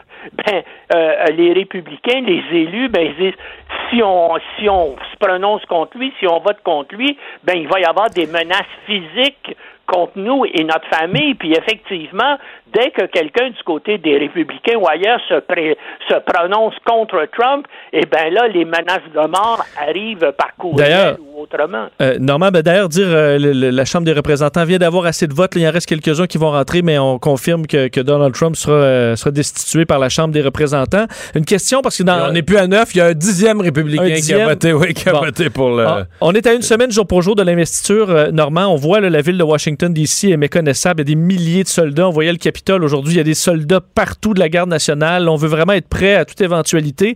Est-ce qu'il te reste quand même des inquiétudes quant à la sécurité de Joe Biden pour la sermentation de la semaine prochaine? Est-ce qu'un soldat, peut-être un policier euh, qui s'est radicalisé pourrait être une menace? Euh, euh, est-ce qu'il reste des, des choses qui t'inquiètent quand même? Ben, euh, mais ça, mais les fous des les, les, les milices vont vont aussi être là. Puis il y a, y regarde ce qui se passe actuellement. Même si on a essayé de chasser tout ce monde-là euh, de Facebook et de Twitter, ces gens-là continuent à comploter. Puis ils sont lourdement armés. Puis c'est ça que tu notais. C'est quand même extraordinaire. Puis il y a justement, euh, durant euh, les discours de cet, de, de cet après-midi au Congrès, y, a, il y a un élu qui a dit, écoutez, c'est extraordinaire. Il y a actuellement plus de soldats américains déployés dans notre capitale ici à Washington qu'il y en a en Afghanistan. C'est pour vous montrer comment euh, la situation dans notre pays est dangereuse et, et terrible. Effectivement, il y a encore, euh, il y a encore plein de plein de dangers. Puis c'est extraordinaire. Je ne sais pas si vous avez vu les vidéos ou les images qui ont été diffusées à compter d'hier soir, c'est que les soldats américains, on voit dans les euh, salles euh, euh, du Congrès et dans les corridors, les soldats américains sur place ont, couché sur place pour être prêts à le protéger. Non, non, il, va, il risque d'y avoir encore samedi et dimanche des affrontements très, très graves, non seulement à Washington, mais les gens, l'extrême droite armée en annonce pour tous les, euh, les capitales des États des États-Unis. Merci, Normand. Au revoir. Au revoir. On s'arrête. Mario Dumont et Vincent Dessureau. Un duo aussi populaire que Batman et Robin. Cube Radio. Ah Vincent, c'est officiel. euh, la résolution, en fait, l'acte d'accusation de, Donald Trump est adopté. Il en reste cinq à voter, mais on a déjà la, la majorité voulue. Oui, donc Donald Trump devient le premier président de l'histoire américaine à être destitué par la Chambre basse du Congrès là, pour euh, donc euh, deux fois dans un même, en fait deux fois tout court et encore plus dans un moins, dans un la même première mandat. fois, il a été voté l'acte de destitution, mais il a été sauvé par le jugement du Sénat. Acquitté au Sénat. Et euh, là, c'est le bout qu'on n'a pas encore. Ce qui sera acquitté au Sénat? Fort possiblement, à moins d'une grande surprise qui n'est pas nécessairement exclue. D'ailleurs, dans les dernières heures, le chef républicain du Sénat, Mitch McConnell, questionné à savoir s'il avait pris sa décision euh, de destituer ou non Trump, il a dit qu'il n'avait pas pris de décision définitive. Euh, qu'il a intention, énorme, il a l'intention d'écouter les arguments juridiques qui vont lui être présentés au Sénat. Alors que souvent, Eh. quand on écoute, on a l'impression que c'est un discours, un dialogue de sourds. Ben, Monsieur McConnell, c'est quand même fort, là, parce qu'on voit qu'il y en a juste 10 républicains euh, qui ont voté pour la destitution contre pratiquement deux, presque 200 euh, qui ont voté contre. Et là, tu as leur chef au Sénat, républicain numéro un, euh, qui euh, lui dit qu'il n'a pas pris sa décision encore. Par contre, décision importante qu'il a prise, c'est de ne pas devancer les travaux du Sénat, qui auraient pu commencer dès euh, cette semaine, dans le but de destituer Mais rapidement. parce que là, le temps du Sénat va devenir une denrée précieuse. là. Joe Biden, lui, quand il entre dans son nouveau mandat, il a besoin du temps, du temps de travail du Sénat de façon urgente. Oui, pour approuver plein de choses, faire plein de changements. Mais C'est- dont ses nominations. Donc, ces C'est nominations c'est- qui doivent être approuvées. Euh, D'ailleurs, en fait, c'est son plan. Il a un plan, Joe Biden, de 100 jours, là, très intense. Et lorsqu'un président arrive, là, tout le monde est dans le jus là, pour faire donc ce qui est, ce qui est prévu. C'est normal. là. euh, pour euh, les, les Alors, C'est engagements. pour ça que si et le. Sénat, si le Sénat il annonçait, ah ben là, nous autres, oublie-nous, avant fin, jusqu'à la fin février, on est pognés dans le procès à Trump, Joe Biden serait loin d'être content. Ben, c'est ça. Il se retrouve au début février, en fait, à la fin février, puis il est encore en train de parler de Trump au Sénat plutôt que faire avancer ses projets. On va commencer à trouver que c'est long un peu. Ouais. Euh, donc là, il y a différents plans. Est-ce qu'on pourrait mettre les, le, le débat sur la destitution complètement après les 100 premiers jours? Donc là, on commencerait à débattre dans trois mois. de la destitution du président qui est plus là depuis trois mois. Mais ça, ça serait bizarre. là. Ben oui. Alors, il y a Mais différents aussi, il y a aussi le scénario de séparer les journées. Toutes les, les avant-midi, on travaille sur l'agenda de Biden, puis l'après-midi, on travaille sur le procès de Trump. C'est ça. Donc là, on essaie de trouver, mais on s'entend, c'est c'est complexe. Là. Et à ce moment-là, les républicains pourraient faire traîner la sauce aussi, là, euh, sachant que ça nuit aux démocrates. Chez nous, on ajoute des lits COVID à Laval. Oui, alors qu'on atteint, euh, enfin, on a dépassé les 1500 personnes hospitalisées euh, au Québec aujourd'hui, 229 aux soins intensifs. Donc oui, c'est tendu un peu partout. Entre autres, dans la, enfin, à Laval, c'est la quatrième région au Québec depuis le début de la pandémie qui a été la plus touchée. Et l'hôpital Cité de la Santé fait plus de place aux euh, patients atteints de la COVID. C'est ce qu'on a appris aujourd'hui.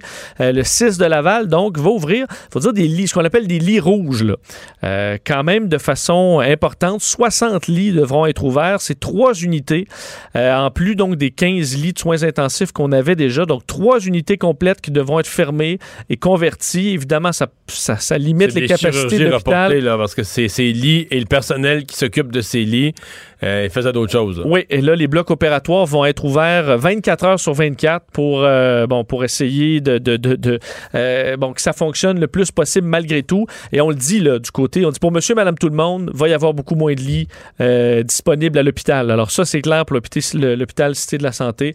Alors effectivement, je vous le disais, pour ce qui est de la région de Laval, aujourd'hui, on ajoutait 165 nouveaux cas. Le, le ministre McCann qui est interpellé là, Euh, oui, le effectivement. milieu postsecondaire. Euh, Oui, euh, les faut dire les étudiants là, au cégep à l'université, on en a quand même moins parlé que le primaire et le secondaire.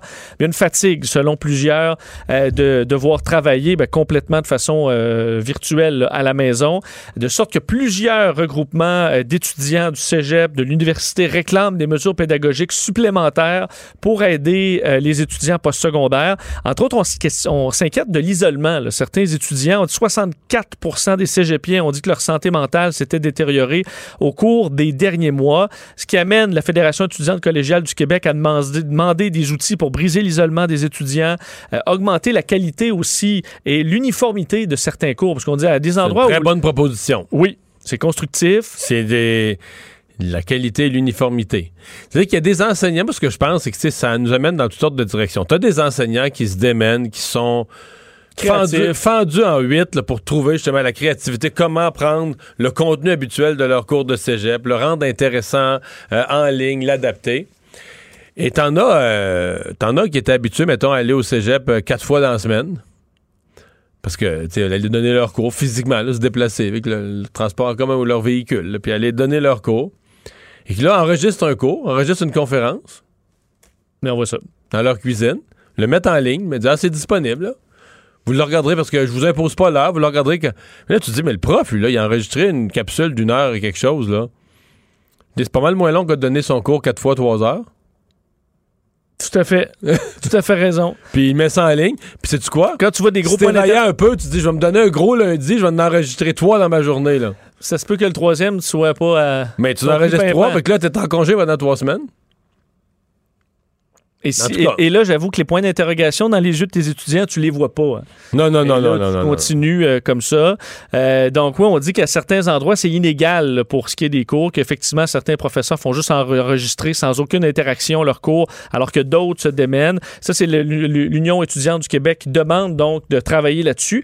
Et euh, d'ailleurs, Danielle Mécan était ouverte à se questionner sur les contacts là, pour les étudiants, parce qu'il y a certains étudiants qui en ont, ou qui ont des colocataires, par exemple, qui habitent avec des gens, mais il y en a d'autres qui sont vraiment seuls et isolés. Alors, on se questionne, est-ce que ce serait possible d'avoir des formes d'activités permises et sécuritaires à faire dans les campus, par exemple, en respectant la distanciation et les mesures sanitaires? Alors, on se questionne là-dedans. La santé publique n'a pas encore donné son aval à quoi que ce soit là-dedans.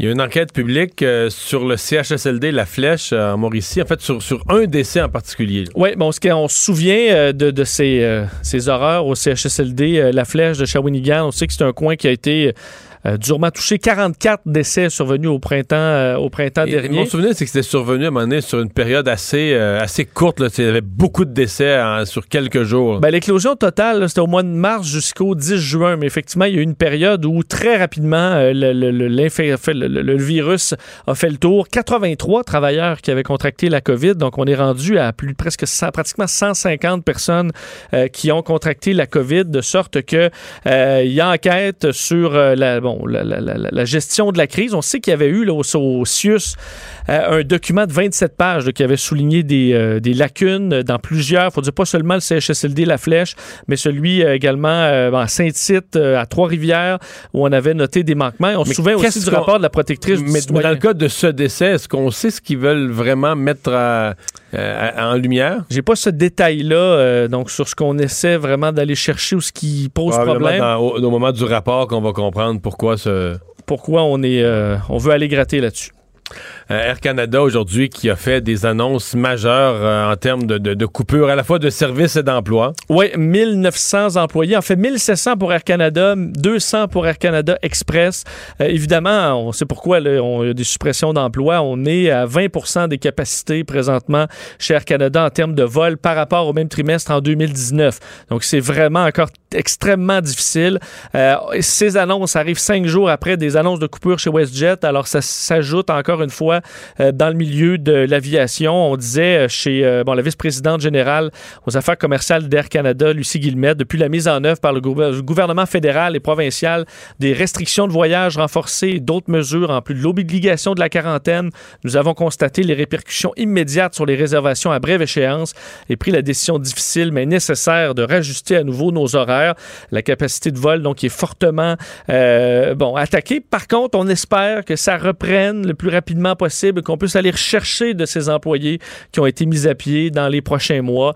Mais il faudra qu'il y ait une, une reprise solide.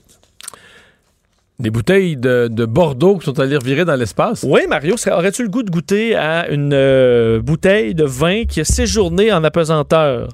Parce qu'ils deviennent meilleurs. Est-ce qu'il y a des. Ben, on le sait pas encore. On C'est le ce sait qu'on pas va, encore, c'est ce va savoir dans les prochains jours. J'ai jamais que- entendu que c'était recommandé de, de créer de la pesanteur dans ta cave à vin pour améliorer le vieillissement. Mais il y a des gens qui se posaient la question. Alors, on a envoyé dans la station spatiale l'an dernier 12 bouteilles de Bordeaux et euh, des, euh, des bouts de grappes de raisin, en fait, de, de vigne qui allaient pousser en apesanteur pour aller voir ce que ça donne. Et là, c'est revenu tout ça sur Terre dans la, nuit dernière. Euh, et on va aller, en fait, d'un, on a 12 bouteilles. Alors, ce sera analysé dans les prochains mois. Il y a deux bouteilles qu'on va ouvrir euh, dans la fin du mois de février et qui seront goûtées par des sommeliers, là, on dit les tops de connaisseurs Des grands français, palais. des grands palais, des grands nez, qui pourront aller voir est-ce qu'il y a un changement, est-ce qu'il qu'il y a quelque chose de particulier au vin euh, qui vieillit en apesanteur? Et au niveau Hey, ils vont être plates, il faut qu'ils disent non.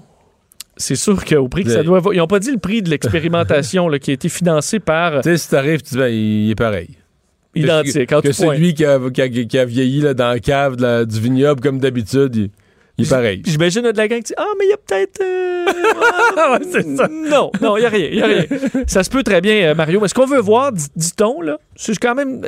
On dit avec les changements climatiques, là, les vignes. Est-ce qu'on va perdre aussi la loi de Newton? si- Non, mais il y a- il y, a deux points euh, pour envoyer du vin dans l'espace. On dit Là, ça permettra de voir comment les vignes pourraient s'adapter au changement climatique. Parce que là, on les a vus on va faire évoluer. notre vin sur Mars. Non, mais on les a vus évoluer dans des, on dit, des conditions difficiles que sont qui, qui est l'espace. Ça, là, je me questionne un peu à savoir à quel point ça peut amener quelque chose. Et l'autre point, c'est on dit les gens qui vont arriver sur la base, une base lunaire là, qui s'en vient dans les prochaines années. euh, et les. S'ils pouvaient se faire leur propre vin, ça leur ferait ça de moins à amener. là. Non, mais de leur envoyer du vin, par exemple, parce qu'on dit pour, euh, entre autres, un qui est derrière le projet, qui est un Français, il dit Moi, là, ça me prend ma bouteille de vin de temps en temps. moi, ça fait deux ans que tu bois du vin de la Lune, là, que tu t'es fait toi-même, puis tout à coup, on te ramène du Bordeaux, tu vas être content. tu penses que le vin lunaire, ben, c'est un peu comme de la. Tu sais, de la chaux, peut-être que ça c'est donne. très un- bon, c'est un sol calcaire comme ça. Peut-être un excellent champagne lunaire. Ce que je dis, Mario, c'est juste que on pourrait, en sachant comment les vins, les vins vieillissent en orbite, on pourrait peut-être savoir à quel point on peut laisser des bouteilles aux astronautes pour faciliter leur vie dans l'espace avec un petit vin de temps en temps. Et hier, règle des problèmes? Ouais, là, je te dis, on est rendu dans le superflu un petit peu, là, Bon. quand même. Et euh, la Chine qui a dévoilé un nouveau modèle de train à très grande vitesse. Oui, euh, on se connaît le Un, maglev. un TTGV. Un TTGV, vrai, ben en fait, le, le- le- le- ce, ce nouveau train là, qui est un maglev, donc sur, euh, sur, sur un champ magnétique, comme existe déjà à Mais c'est ça à quoi rêvait Philippe Couillard, qui avait fait rire de lui à la fin d'un conseil du Parti libéral. là. Je me souviens, effectivement, c'est que ça coûte. ex- Écoute, Moi, il voulait faire un Québec-Montréal avec ça. ouais, c'est juste que pour ceux, pour les endroits où il y a des TGV en fonction qui fonctionnent bien, c'est souvent des mégapoles. là, des, euh, Ouais. C'est pour ça qu'en Asie, il y en a davantage. Chine, entre des villes de millions d'habitants. Et au Japon, le Shinkansen entre, des, euh, des- entre Tokyo et, euh, et euh, Kyoto, par exemple, ça fonctionne bien. Montréal-Québec, il faudra voir si c'est rentable. Par contre, ce, ce nouveau train, Mario, va à 600 km/h. Un TGV, c'est quoi? C'est 350? 350 à peu près, ben, les plus euh, rapides. Euh, donc 600 km/h euh, Ça sur veut un. dire que ça, on fait Montréal-Québec en 20 minutes à peu près. Mais en fait, tu vois, eux, ils ont Londres-Paris, J'aime ça. 47 minutes. Donc, euh, effectivement, 600 km/h, très rapide. Euh, et on dit, si on peut le mettre dans une espèce de bulle de verre, là, ce que, ce que, euh, ou une bulle euh, donc à l'abri, dans un tube sous vide, pour atteindre à peu près 3000 km/h. Euh, sans la 3000 friction de l'air. dans un tube sous vide. Oui, donc ça, on comprend, c'est, c'est, c'est l'une Tu peux pas te décider à la dernière minute si t'arrêtes de prendre quelqu'un à Saint-Hyacinthe. Parce que tout le monde est écrasé dans le pare-brise, euh, comme des mouches. Euh, t'as, t'as tout à fait raison, mais donc, euh, on travaillera là-dessus. D'ailleurs, il y a une première piste d'essai. C'est extrêmement futuriste, le très long, et on dit que, Mario, c'est quand même le premier wagon, euh, la locomotive, en fait, qui est euh, plus de 20 mètres de long. Tu pourras la déplacer juste avec une main. Donc, tu sais, tu peux pousser un- carrément une locomotive de train que tu peux juste pousser comme ça avec une main, comme une petite de hockey sur table. Alors, Parce qu'il n'y a pas de résistance. parce qu'il n'y a aucune résistance à suivre dans les prochaines années. Il y a, je veux dire, le maglev, les Japonais travaillent là-dessus. C'est pas encore en, euh, disons, en, fonction, mais il y a des maglevs qui poussent un petit peu partout à travers le monde qui peuvent atteindre des vitesses Mais ça va énerver euh, M. Musk, là, Elon Musk, tout ça, non? Ben, il travaille d'ailleurs là-dessus, euh, lui, sur Ah l'Hyperloop, c'est pour entre autres, qui ressemble à ça, mais c'est un petit tube plus petit, je pense, l'Hyperloop. Il faut mettre un train plein de grandeur qui va à 3000 km/h. Peut-être un jour. Mario Dumont, un vent d'air frais. Pas étonnant que la politique soit sa deuxième nature. Vous écoutez Mario Dumont et Vincent Dessureau. J'ai sursauté en voyant cette manchette dans le journal de, de Québec ce matin. Des constructions en bois exportées en France, mais des constructions en bois euh, qui, euh, qui ont été essayées, proposées au Québec, qui semblent pas jusqu'à maintenant avoir eu, pourtant on est supposé être maniaque d'achat local et obsédé de construire en bois, mais ça semble pas avoir eu le même succès ici. Frédéric Béraud, directeur, Véraud est directeur exécutif du développement chez Groupe Chantier Chibougamau. Bonjour. Bonjour. Euh, il me semble que c'était notre fierté de construire en bois au Québec, là. Ah ben ça l'est encore, ça fait de belles photos à l'occasion, euh, mais on semble avoir la fierté euh, pas très fréquente. Ouais, euh, il y a quand même quelques quand même quelques gros exemples de construction où on a utilisé massivement le bois, là. Ben, c'est effectivement le défi, c'est-à-dire que euh, on est encore au stade, ça fait quoi, près de 20 ans qu'on a commencé à reconstruire au Québec en bois massif, et au bout de 20 ans, euh, oui, on a fait au-delà de 1000 projets au Québec. Là, puis là, on s'entend, on parle pas de, on parle pas de faire ces divisions dans la maison, dans un bungalow du 2 par 4 en bois, là. On parle de construction plus, plus majeure, de construction plus du genre infrastructure publique ou privée, mais de grosses constructions. Des stades de soccer intérieur, par exemple, on en a fait quelques-uns, euh, des bâtiments scolaires, euh, tous les euh, récents magasins Bro et Martineau Tanguay ont pris le virage, il y a des Ah oui? VMR, bref. Euh, ouais, euh, et, et- et ça, c'est très, très, très édifiant de voir justement que des gens en affaires comme le groupe Tanguay avec Bro et Martineau. Donc, les derniers euh, ameublements Tanguay sont en bois. Absolument. On a plusieurs de faits, Kirkland, Laval, Trois-Rivières. Euh, il y en a d'autres en développement. Donc, tout ça est extrêmement positif, mais surtout, c'est parlant. Quand on a un promoteur qui dit, moi, c'est ça que je veux, parce que j'y reconnais des biens fondés, des biens fondés, parce que c'est compétitif et compagnie, ben, ça fonctionne très bien. Et c'est pas vrai que s'il y a un écart de coût qui est significatif, c'est du folklore comme idée. Et en ce sens-là, c'est comment penser qu'un Bro et Martineau qui se vend avec un autre détaillant d'électroménager va vendre le même réfrigérateur 50$ piastres plus cher pour avoir un beau magasin en bois? Ferais jamais ça. Ça n'arrivera pas.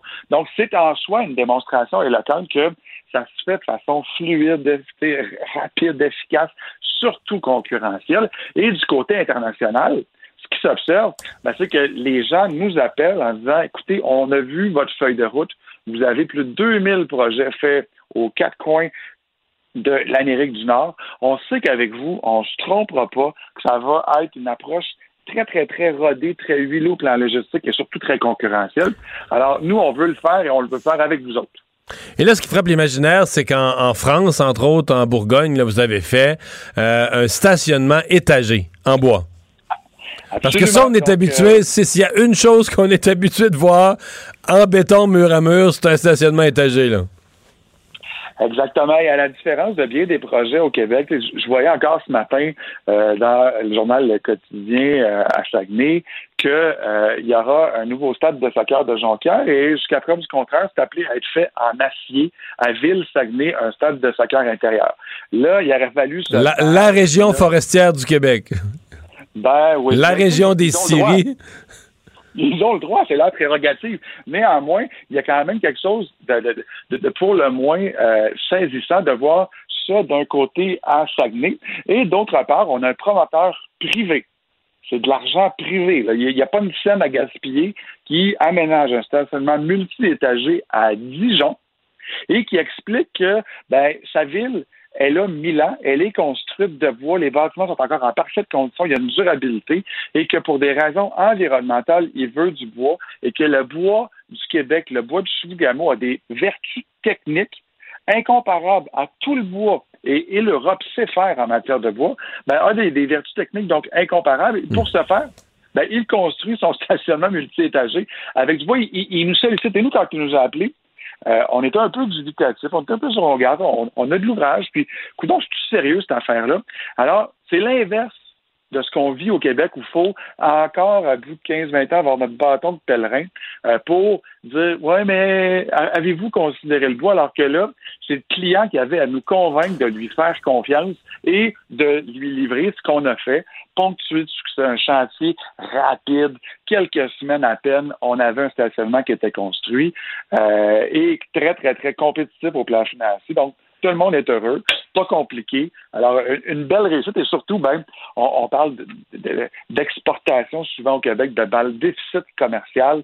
Ben, euh, tant mieux, coudon, ça va dans, dans, dans la colonne euh, des, des, des- des exportations, mais il reste que lorsqu'on en fait au Québec avec du métal, entre autres, ben, tout ça passe par la Chine. Donc, on, on, on se fait d'une belle contribution.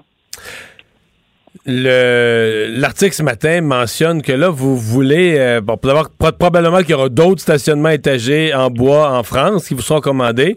Il voulait devenir un peu le, Ikea de, la construction majeure en bois.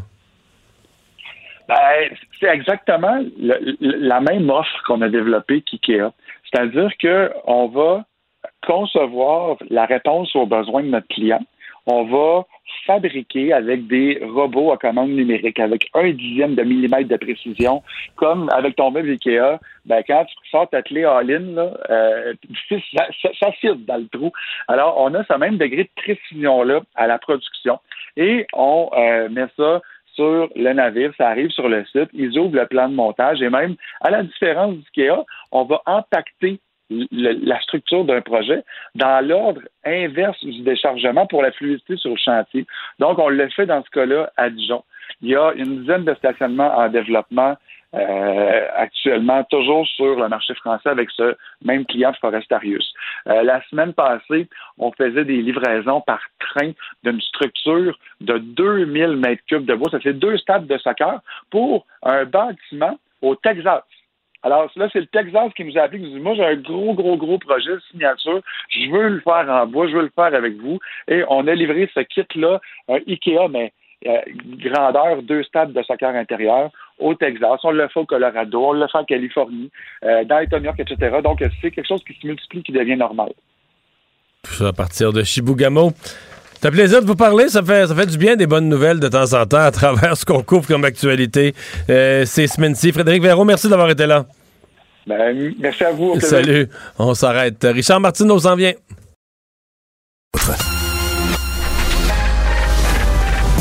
Mario Dumont et Vincent Dessureau. Des propos crédibles, avec des fois un brin de sarcasme. Ben, quand les nouvelles sont moins crédibles. Mario Dumont et Vincent Dessureau. Cube Radio. Le, le commentaire de Richard Martineau. Des commentaires pas comme les autres.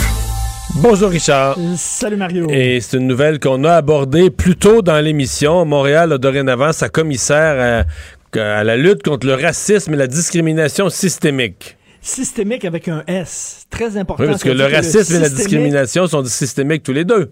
Ça veut dire qu'il y a un racisme systémique. Donc, le premier ministre dit non, il n'y en a pas. Il n'y a pas de racisme systémique. Mais elle, la mairesse de Montréal, dit oui, il y en a. En tout cas, il y en a à Montréal. Mais elle est au-dessus du premier ministre, non? Oui, elle est au-dessus du premier ministre. Elle, elle le sait. Elle sait qu'il y a du racisme systémique. Donc, il y a une commissaire, un nouveau poste qui a été créé.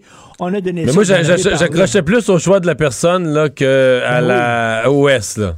Mokra Manaï, donc euh, ancienne porte-parole du euh, Conseil national des musulmans canadiens. Quand tu es porte-parole, est-ce que c'est rien qu'une job, c'est-à-dire que tu es porte-parole, tu relais euh, tout ce que l'organisme qui t'emploie dit sans y croire, c'est une, une job comme une autre, ou alors tu es vraiment impliqué et tu t'impliques dans l'organisme et tu fais corps avec l'organisme et ce que l'organisme dit, tu le crois toi.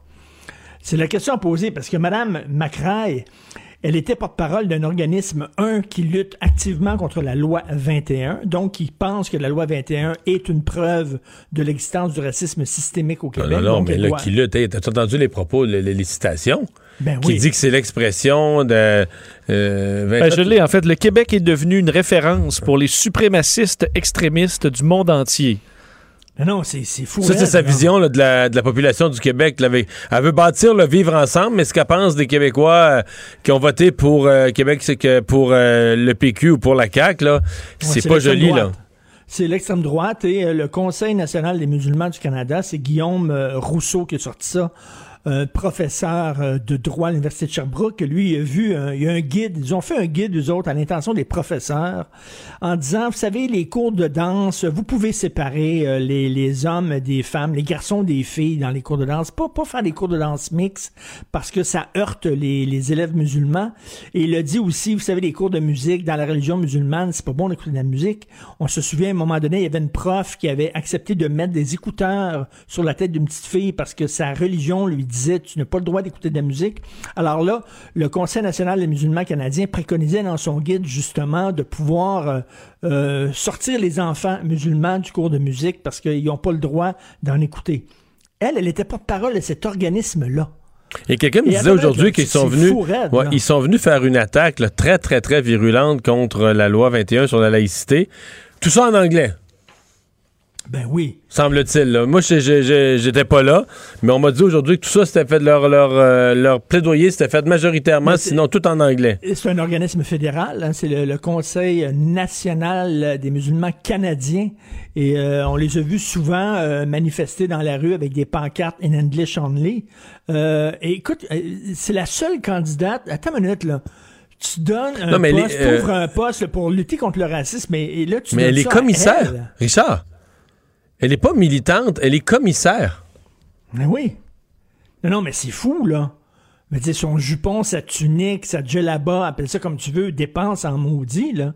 Et c'est elle qui va nous dire... Donc, ça veut dire que, mettons, si moi, je veux organiser une soirée conférence, une soirée rencontre de discussion sur le thème de la laïcité, de la loi 21, c'est un regroupement de fascistes d'extrême droite, là. C'est du Ben, c'est elle racisme. qui va trancher. Mais il faut que tu aies confiance en elle parce qu'elle, c'est pas, c'est pas militante de rien, là. C'est une commissaire, là. Mais tu sais, ça, ça montre à quel point Valérie Plante, là, c'est- c'est une. euh, Tu sais, elle a une vision, là. C'est Québec solidaire au municipal, le Valérie Plante, là. C'est très, très, elle est très, très, très craquée. Sous ses dehors de, de petite madame le fun et sympathique, souriante et tout ça.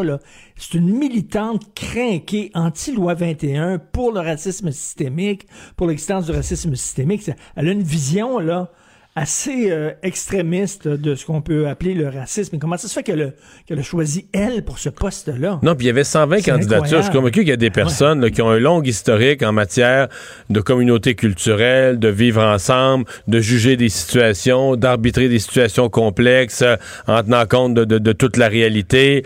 Euh, mais, Mais- là, mais- là, on est allé mais- chercher une militante campée d'un bar euh, avec un jugement là, très, très, très étroit sur une partie importante de la société québécoise. Écoute, Mario, C'est- toute une on- commissaire. Bientôt, là, le, le Montréal va vouloir se séparer du reste du Québec. Ben- Il y a deux Québec, là.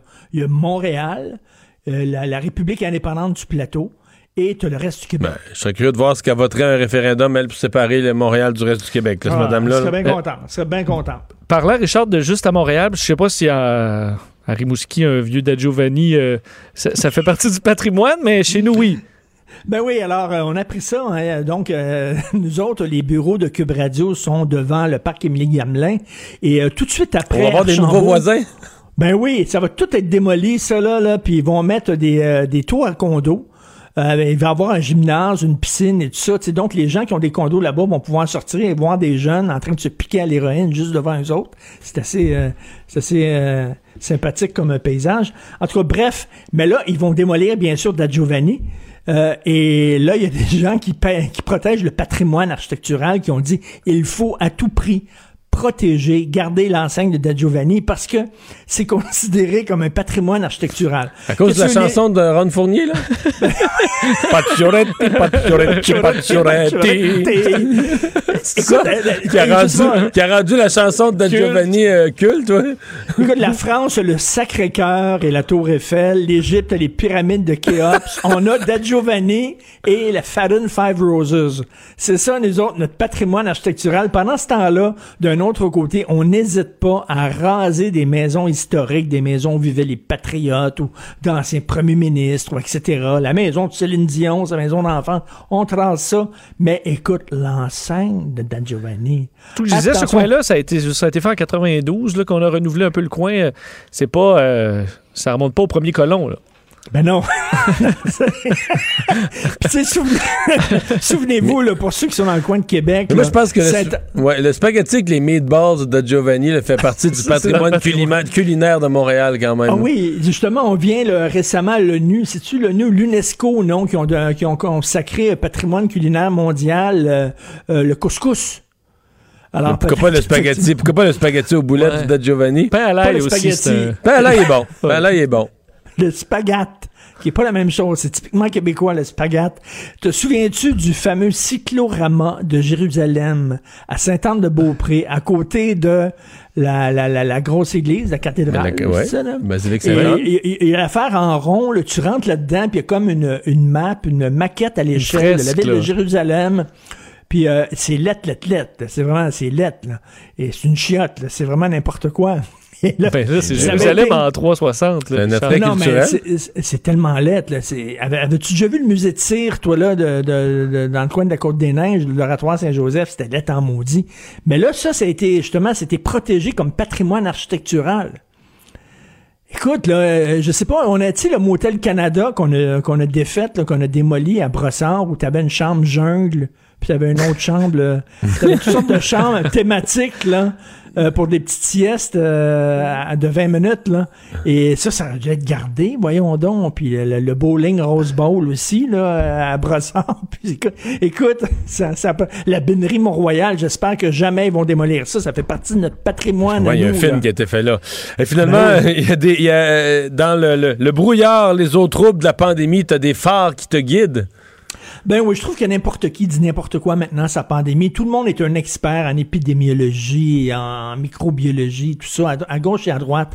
J'ai décidé, moi, que mon cerveau était engorgé comme l'hôpital euh, Maisonneuve-Rosemont, et je fais un tri tiens, je fais comme moi aussi du triage avancé dans mon cerveau. Maintenant, j'ai décidé que je n'écoute que les travailleurs de la santé. Ceux qui sont sur le terrain, ceux pour qui le virus n'est pas une théorie, n'est pas une abstraction, n'est pas une série de chiffres ou des courbes. Ils voient, eux autres, les dommages causés par le virus, les dommages causés par nos relâchements. Et moi, j'ai décidé, c'est eux que je vais écouter. Et eux, s'ils me disent, oui, le couvre-feu, ça réglera pas tout. C'est pas une solution miracle, mais ça fait partie d'un cocktail de solutions dont nous avons besoin. Ben, c'est correct d'abord. Je les crois. Je regarde le docteur Marquis, là, qui, euh, qui est de plus en plus cerné. Il m'inquiète, là. Vraiment. Docteur Marquis, là, avant même d'ouvrir la bouche, tu rien qu'à regarder ses scènes, tu dis, oh, Non, l'entrevue est faite. L'entrevue. Oh, non, je suis d'accord avec toi. L'autre jour, il est arrivé à LCN. C'est pas moi qui l'interviewais, c'est un autre animateur. J'ai juste vu apparaître en ondes, puis je me suis dit ça. Je me suis dit, ouais, lui, il est fatigué. Il apparaît en ah ondes, puis il y, a un grand bout de l'entrevue qui est déjà fait. Il y a un grand bout du message qui est déjà entendu. On le voit toujours avec son thermos de café, mais là, c'est peut-être un camel pack, là. Euh, tout à... Écoute, le docteur Marquis, le docteur Simon, le docteur Shepard, euh, tous ces gens-là qui prennent le temps de nous parler dans les médias et de nous dire, vous pouvez pas savoir à quel point sur le terrain la situation est grave, mais moi j'ai décidé, c'est eux autres maintenant qui vont être mes phares. Tu sais, un phare, là, dans la nuit, il fait noir, puis ça t'allume en disant, va pas là, parce qu'il y a un rocher. Mais c'est eux autres que je vais écouter maintenant. Voilà, ça me simplifie la vie. Ben, merci Richard, à demain. Merci, à demain, salut. Mario Dumont et Vincent Dessureau. Joignez-vous à la discussion. Appelez ou textez le 187 Cube Radio 1877 827 2346. Le, le, commentaire de Emmanuel Latraverse. Des analyses politiques pas comme les autres. Bonjour Emmanuel. Bonjour. Alors, euh, sur papier, les, les Ontariens ont l'air d'avoir des règles quasiment encore plus restrictives que le Québec, c'est-à-dire que c'est un stay at home, le rester à la maison euh, du matin au soir, c'est pas juste le couvre-feu la nuit. Mais euh, dans les fêtes, c'est pas mal moins clair, là, parce qu'il n'y a pas question d'amende de 1500 pièces, puis c'est pas mal plus flou ce qui t'arrive si tu le respectes pas. Oui, je me suis penchée comme si j'habite en Ontario. Alors, j'ai eu le choc du stay at home en l'entendant. Puis là, euh, j'ai regardé les règles. Il y a quand même, c'est quand même précis. Il y a 32 pages de règles et de ce qui est permis et pas permis. C'est facilement accessible sur Internet, mais c'est sûr que là, ça soulève tout un débat sur qu'est-ce qui va vraiment changer dans la vie des gens. Pourquoi? Parce que euh, par exemple, on permet que les femmes de ménage, les gardiennes viennent à la maison si c'est pour s'occuper des enfants. Euh, on demande que tu puisses pas aller à ton chalet, mais tu pourrais aller faire de la pêche poissons des chenaux parce que c'est considéré comme de l'exercice. Puis les jardins communautaires sont ouverts. On a le droit de glisser, faire du patin, de la raquette. Mais bien sûr, euh, les bars de danseuses sont fermés. Mais on n'a pas le droit d'aller à son chalet. C'est, c'est pas recommandé. C'est pas recommandé, OK. C'est, alors, objectivement. Puis là, ben, jusqu'où est-ce qu'on va donner des billets ou pas? est sévère ou pas? Les policiers ont les moyens de le faire. Techniquement, si tu te fais arrêter, tu dois faire la preuve que tu as, tu te déplaces pour une, oui, mais, mais c'est quoi la sanction? Ce qui est pas Au Québec, c'est moi je trouve que c'est très très sévère. Les amendes sont énormes, mais c'est clair. En Ontario, tu t'exposes euh, et on dit que plus tard, on va parler avec les procureurs. On s'en semble pas clair du tout. C'est quoi la sanction là? Non, c'est pas clair du tout. Mais en même temps, prenons un pas de recul. Je pense que ce débat sur la sévérité des mesures ou pas en Ontario, là, C'est un débat qui illustre la fatigue de la société et à quel point, comme le monde n'en peut plus, tout le monde cherche des raisons de continuer à faire comme avant.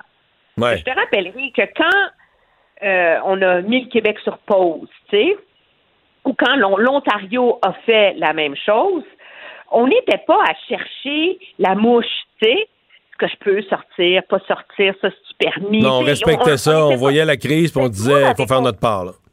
Puis c'est un peu ça le message du, du, pre- du premier ministre euh, Ford qui veut pas lancer la police aux trousses des citoyens. Il l'a dit, c'est idéologique chez lui, il est contre ça. Alors il dit écoutez là, arrêtez de chercher midi à 14 heures. là. Avant de sortir de la maison, demandez-vous est-ce que je dois y aller. Puis objectivement, si vous vous posez la question, c'est que c'est pas essentiel, puis allez-y donc pas. C'est ça la règle. Mais, moi, en l'entendant, Emmanuel, j'ai repensé à des commentaires que j'avais faits en, en ondes, là, après une conférence de presse de Geneviève Guilbeault sur le fait que la police allait donner des avertissements pour intervenir. J'avais donc trouvé ça beau, là, que la police allait faire son travail, mais de la sensibilisation, puis tout ça. Puis, tu sais, aujourd'hui, je suis obligé de dire, ben, j'étais niaiseux. Tu sais, euh, non, mais pas j'étais niaiseux, mais tu comprends-tu, euh, ça n'a pas marché. là. Oui, ça, en fait, ce que, ce que ça donne, c'est que ça marche. C'est pas vrai que ça n'a pas marché. Ça marche pour, mettons, 50, 60% de la population. Et tout ce que tu fais, c'est qu'il y a un autre pourcentage qui, qui, qui respecte pas ça, qui s'en fout, qui contourne ces règles-là. Et tu crées de la frustration des uns envers les autres. Parce que ceux qui font beaucoup de sacrifices deviennent vraiment frustrés envers ceux qui respectent pas les règles. Et là, c'est cette tension-là que tu insères dans la société. Là. Ben, absolument, mais il y, a une, partie de ce calcul-là qui est, insoluble, moi, je pense, même pour les citoyens qui veulent bien faire. Je vais donner un exemple très concret. En Ontario, les écoles sont fermées. Les enfants sont branchés devant leur ordinateur en enseignement synchronisé avec leurs profs toute la journée. OK? Ils voient personne, sont avec leurs parents. Les règles en Ontario disent que tu es supposé rester chez vous, OK? Tu pas supposé sortir de la maison, mais tu as le droit de sortir pour faire de l'exercice et d'être cinq personnes. Alors là, comme parent, tu dis quoi? Tu laisses-tu ton enfant aller jouer au parc avec ses amis puisqu'il n'en peut plus puis il est en train de grimper sur les murs? Oui. Ouais, c'est sûr, c'est Mais sûr. tu ne devrais pas le faire.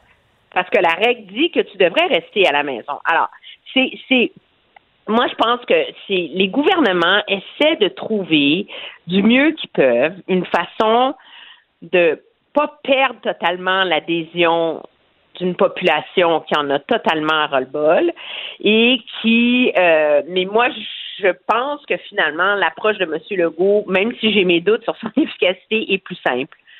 C'est regarder le Ben, c'est jour, clair. là.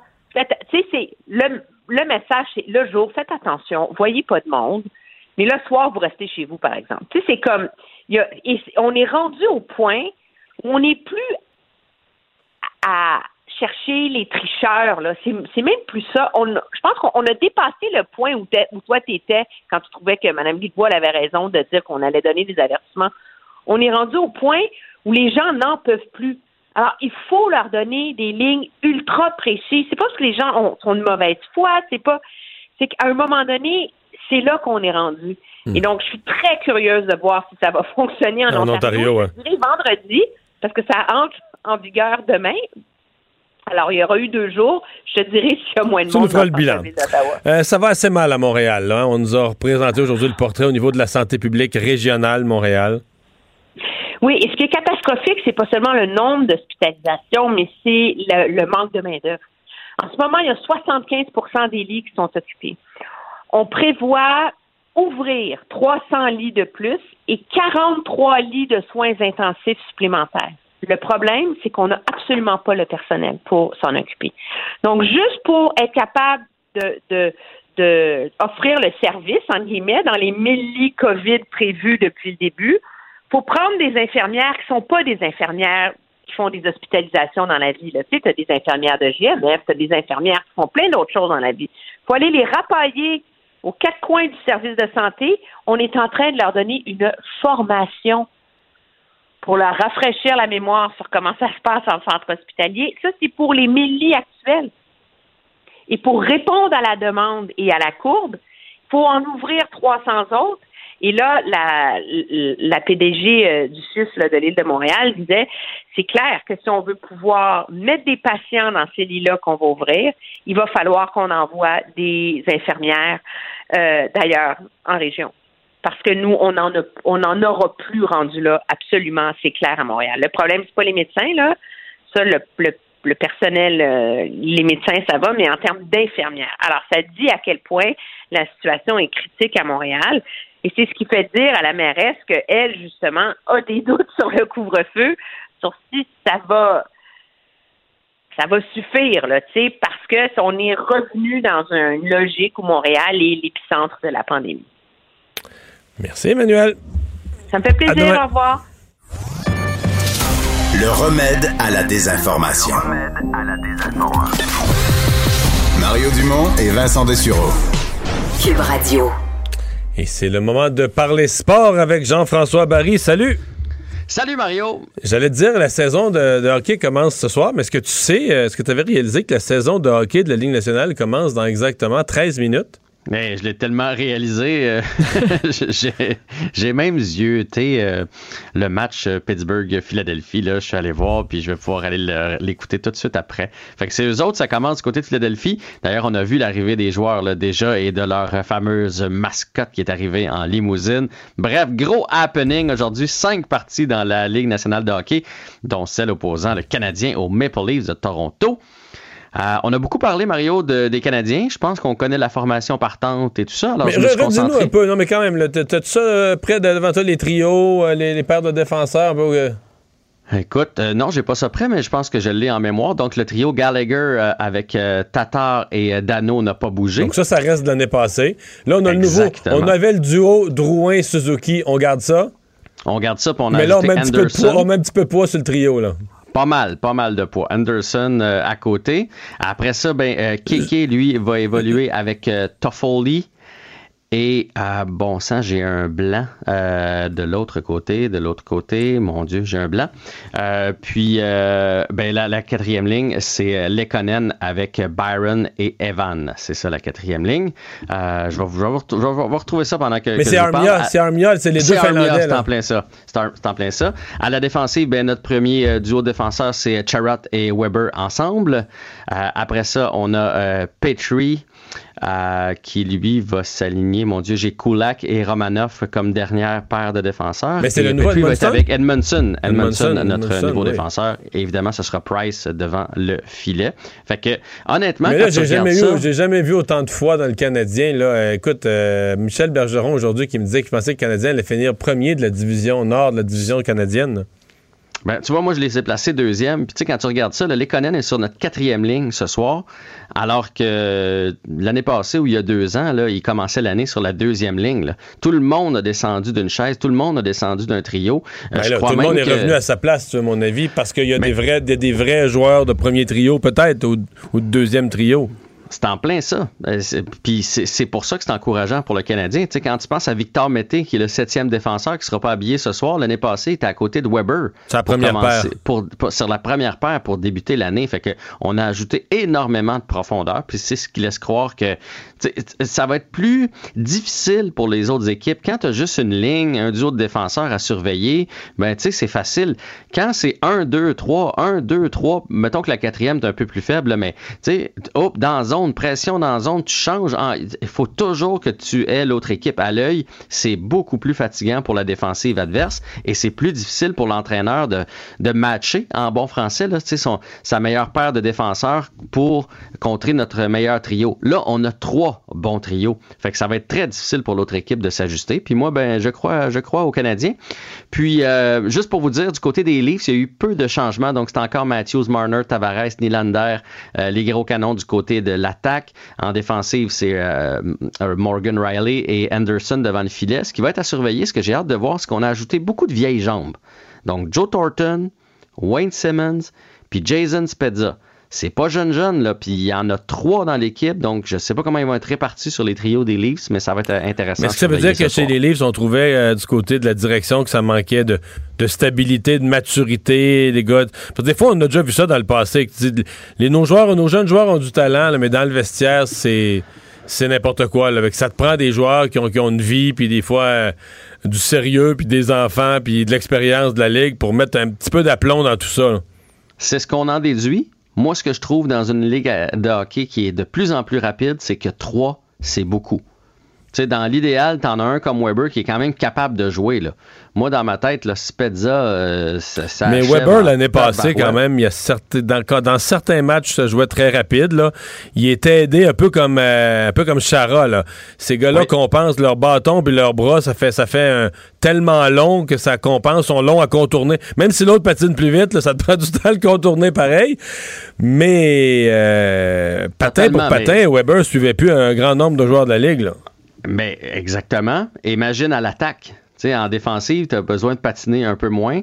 Euh, Puis, tu sais, Weber a quand même retrouvé ses marques. Ça a été long, mettons. euh, il est comme une grosse Cadillac. Là. Il est plus long à starter, mais euh, il a retrouvé ses marques après. Mais là, tu en as trois. Ça veut dire, mettons, si tu les répartis sur trois de tes quatre trios, tu as une paire de vieilles jambes comme ça. Là. Fait que, tu sais, oui, le leadership dans la chambre, euh, contrairement aux Canadiens, eux, ils ont un jeune là, qui s'appelle Robertson. Là, Euh, une- écoute, une fusée, là, 5 et 9, 164 livres, il patine, il patine. Ben, il est pas habillé ce soir. Contrairement aux Canadiens, on est allé chercher Perry, Frolic, mais ils sont sur notre taxi squad. Ils sont pas en uniforme ce soir. Fait que eux autres misent sur l'expérience ce soir avec leurs vétérans, alors que nous, on a fait confiance aux jeunes. Quand tu penses à ça, là, Suzuki, euh, Katkaniemi et Evans sont trois de tes quatre centres ce soir. Il y en a, il y en a pas un l'année régulier en début de saison. Fait que c'est pour vous dire le changement. Là. Il nous reste à peu près une minute, mais je veux vos prédictions. Vous, Est-ce que vous êtes aussi confiant que les, euh, que les fans du Canadien? Du moins dans la, Mais moi, je vois le division Canadien- canadienne. Moi, je vois pas le Canadien premier ou deuxième de la division. Je vois troisième ou quatrième. C'est là que je les place. Donc, tout de suite après, là, je pense que les, les Maple Leafs vont quand même être à la tête de la division. Euh, après ça, les, pour moi, tout est dans l'ouest. C'est Vancouver, les Oilers, puis euh, Calgary. Ouais, moi j'ai mis euh, Leafs canadiens, Vancouver, Edmonton. Les Jets, les Flames et les Sénateurs feraient pas les séries. Mais à mon Nos avis. y canadiens, deuxième de la division. Ouais, ouais, ouais. Mais à mon avis, il n'y aura pas plus que 2, 8 points d'écart entre la première et la cinquième place. Ça va Mais être très, très, les, très les serré, gens de. NBC Sport, là, ils sont six euh, spécialistes de hockey qui se sont mis à des prédictions. Ils mettent tous Toronto premier, puis ils Mhm. mettent tous Ottawa dernier. Entre les deux, c'est n'importe quoi. Il y, en a, il y en a un qui met le Canadien deuxième, un autre Calgary, un autre Edmonton, un autre Vancouver, un autre les Jets. Puis c'est- personne n'est capable d'arriver vraiment avec des, des consensus. Là. Euh, ce qui veut dire effectivement que ça c'est une division qui va laisser place à bien des surprises et c'est ce qui rend le sport intéressant. Jean-François, merci. À demain. À demain, on va se parler de tout ça. Salut, on s'arrête. Euh, Les autres. Le remède à la désinformation. Mario Dumont et Vincent Dessureau. Cube Radio. Cube Radio. En direct à LCN. Alors, on retrouve Mario Dumont dans les studios de Cube Radio à Montréal. Mario, euh, jamais un président en exercice n'avait fait face euh, deux fois à un processus de destitution. Voilà, c'est enclenché dans le cas de Donald Trump. Il y a un côté dramatique à ça et il n'y a pas l'ombre d'un doute dans mon esprit que si on y allait sur le plan des faits rigoureux, il a commis des gestes assez graves et même là, on a mis dans la- l'acte d'accusation euh, les événements survenus au Capitole, donc l'incitation à l'insurrection. Mais pour moi, là, l'appel au secrétaire d'État de la Georgie pour lui demander de truquer l'élection, lui demander trouve-moi des votes mérite la destitution aussi. Donc il n'y a pas de doute dans mon esprit qu'il y a les éléments qu'il faut. Euh, je pose quand même la question. Moi, si j'étais si j'étais là un, républicain aux États-Unis, d'un point de vue strictement partisan, je me disais, je me dirais, il faut le destituer pour en être débarrassé, parce que les républicains veulent pas le revoir dans les pattes là, dans trois ans, dans quatre ans, à la veille de la prochaine présidentielle. À mon avis, si Donald Trump est encore dans le décor, les républicains sont cuits euh, pour déjà pour l'élection de 2024. Mais Mais Mario, est-ce que le calcul qu'ils font, c'est pas plutôt de se dire, c'est pas Donald Trump qu'on veut protéger, mais c'est la clientèle qu'on veut garder chez les républicains? Et- ouais. Et il y a une question de clientèle, effectivement. Les républicains veulent la protéger, mais je pense qu'il y a une question de paix sociale. Et si moi je pense réconciliation, si je pense paix sociale aux États-Unis, je pense qu'il est préférable que Donald Trump finisse son mandat dans l'oubli, euh, soit probablement arrêté par la police après, il va peut-être faire de la prison. Euh, Puis personne ne veut faire affaire avec lui. Ces entreprises vont tomber là, brinque-ballante au, fil des- au fil des mois et des années. C'est probablement préférable de voir Donald Trump tomber lentement dans cette déchéance-là euh, que de- de- d'en faire un martyr là, en fin de mandat et de faire que ses supporters, qui pourraient pas tout, pas les 70 millions qui ont voté pour lui, mais une certaine frange, là, qui sont des fanatiques absolus, à mon avis, pourraient poser des gestes graves au cours des prochaines semaines, euh, se retrouver avec un terrorisme intérieur. Alors, moi, si j'étais un élu américain, je, je- je- je m'inquiéterais de cette possibilité-là. Ben, on va suivre ça de près et bien Ouais. sûr, ça va s'en va au Sénat maintenant. Ça, c'est de la phase 2. Euh, parlons du confinement. Il n'y a pas que chez nous que les règles portent à confusion, semble-t-il. En Ontario, on l'a vu là, après l'annonce hier de cette urgence nationale du euh, gouvernement Ford. Ouais, urgence euh, qui est accompagnée d'un d'un avis, là, un stay at home, là, rester à la maison. D'une certaine façon, ça pourrait avoir l'air plus sévère que ce qu'on vit au Québec parce qu'il n'y a pas d'heure. C'est pas après 20 heures le soir, c'est en tout temps rester à la maison. Ce qui rend ça perceptuellement moins sévère, puis M. Ford a insisté là-dessus, c'est qu'il n'y a pas de notion là, des, des amendes. Euh, ce qui, la grosse différence, c'est que si tu quittes la maison, euh, t'as pas d'amende, ou en tout cas, on dit la loi permettrait des amendes, la loi permettrait l'intervention policière, mais ça ça n'est pas l'intention, en tout cas pour le moment. Et je veux dire, pour les Ontariens, ce qui est loin d'être clair, c'est, mettons que je les transgresse, les règles, qu'est- qu'est-ce qui arrive? Et ça nous ramène un peu au Québec, nous, il y a quelques semaines ou il y a quelques mois, quand euh, Mme Geneviève Guilbeault se faisait une fierté de dire euh, Regarde, les policiers donnent des avertissements, on veut pas, on veut pas devenir un État là, qui est trop sévère, où on distribue trop d'amendes, les policiers vont être de bonne foi, avertir les gens. Et Pierre, moi, là, j'avais on- j'avais applaudi ça, j'avais dit c'est une bonne chose à entendre, on fait appel à la bonne volonté des gens. Puis c'est infiniment triste. Très, très, très, très triste. Mais finalement, pour avoir des résultats, pour que les gens restent vraiment chez eux, il a fallu prendre la- la- il a fallu arriver à la ligne dure parce que ce qui est triste, c'est que la ligne de l'appel à la bonne volonté, t'as un 50-60% de la population qui respecte les consignes, fait d'énormes sacrifices, et eux viennent frustrer après les autres. Eux viennent vraiment, vraiment choqués, frustrés, désolés de voir qu'une autre partie de la population ne respecte pas les règles. Et tu... Donc, euh, je souhaite. Ça mène à 740 qui ont eu des contraventions au cours de la fin de semaine. Ben, c'est ça. Je souhaite bien à l'Ontario que ça marche, mais pour l'instant, nous, au Québec, l'approche d'appel à, la à bonne volonté, ça n'avait pas fonctionné. Bon, les tests rapides, tests salivaires, entre autres, est-ce qu'on ne devrait pas aller de l'avant plus rapidement, entre autres pour les jeunes? Oui, mais en fait, les, les tests salivaires, là, et c'est cette recherche qui a été faite par des chercheurs de l'Université McGill, c'est le même test là, qui, qui s- qui s'analyse dans les mêmes laboratoires où présentement on analyse ce qui, est, ce qui vient de l'écouvillon, la tige qu'on entre dans le nez. Mais l'avantage, c'est beaucoup plus simple. Par exemple, pour, pour faire le, le test avec l'écouvillon, ça prend quasiment une infirmière. C'est pas n'importe qui qui peut rentrer une telle tige dans le nez des gens. Alors là, si on avait un simple test de salive, ça pourrait être du personnel administratif, du personnel moins firmé, moins formé, libérer des infirmières pour aller faire soit des vaccins ou du travail en milieu hospitalier. Alors ça, je pense que c'est quelque chose que le gouvernement du Québec doit regarder là, très, très, très vite. Est-ce qu'on serait capable de passer la façon de tester en ayant la même fiabilité? C'est ça que dit l'Université McGill. Pas plus d'erreurs, la même fiabilité mais de glisser donc vers des tests à partir de la salive plutôt qu'à partir là, des, des muqueuses qu'on va chercher avec une tige dans le fond du nez. Mario, merci. On Au se revoir. retrouve demain à 10h sur LCN. Au revoir.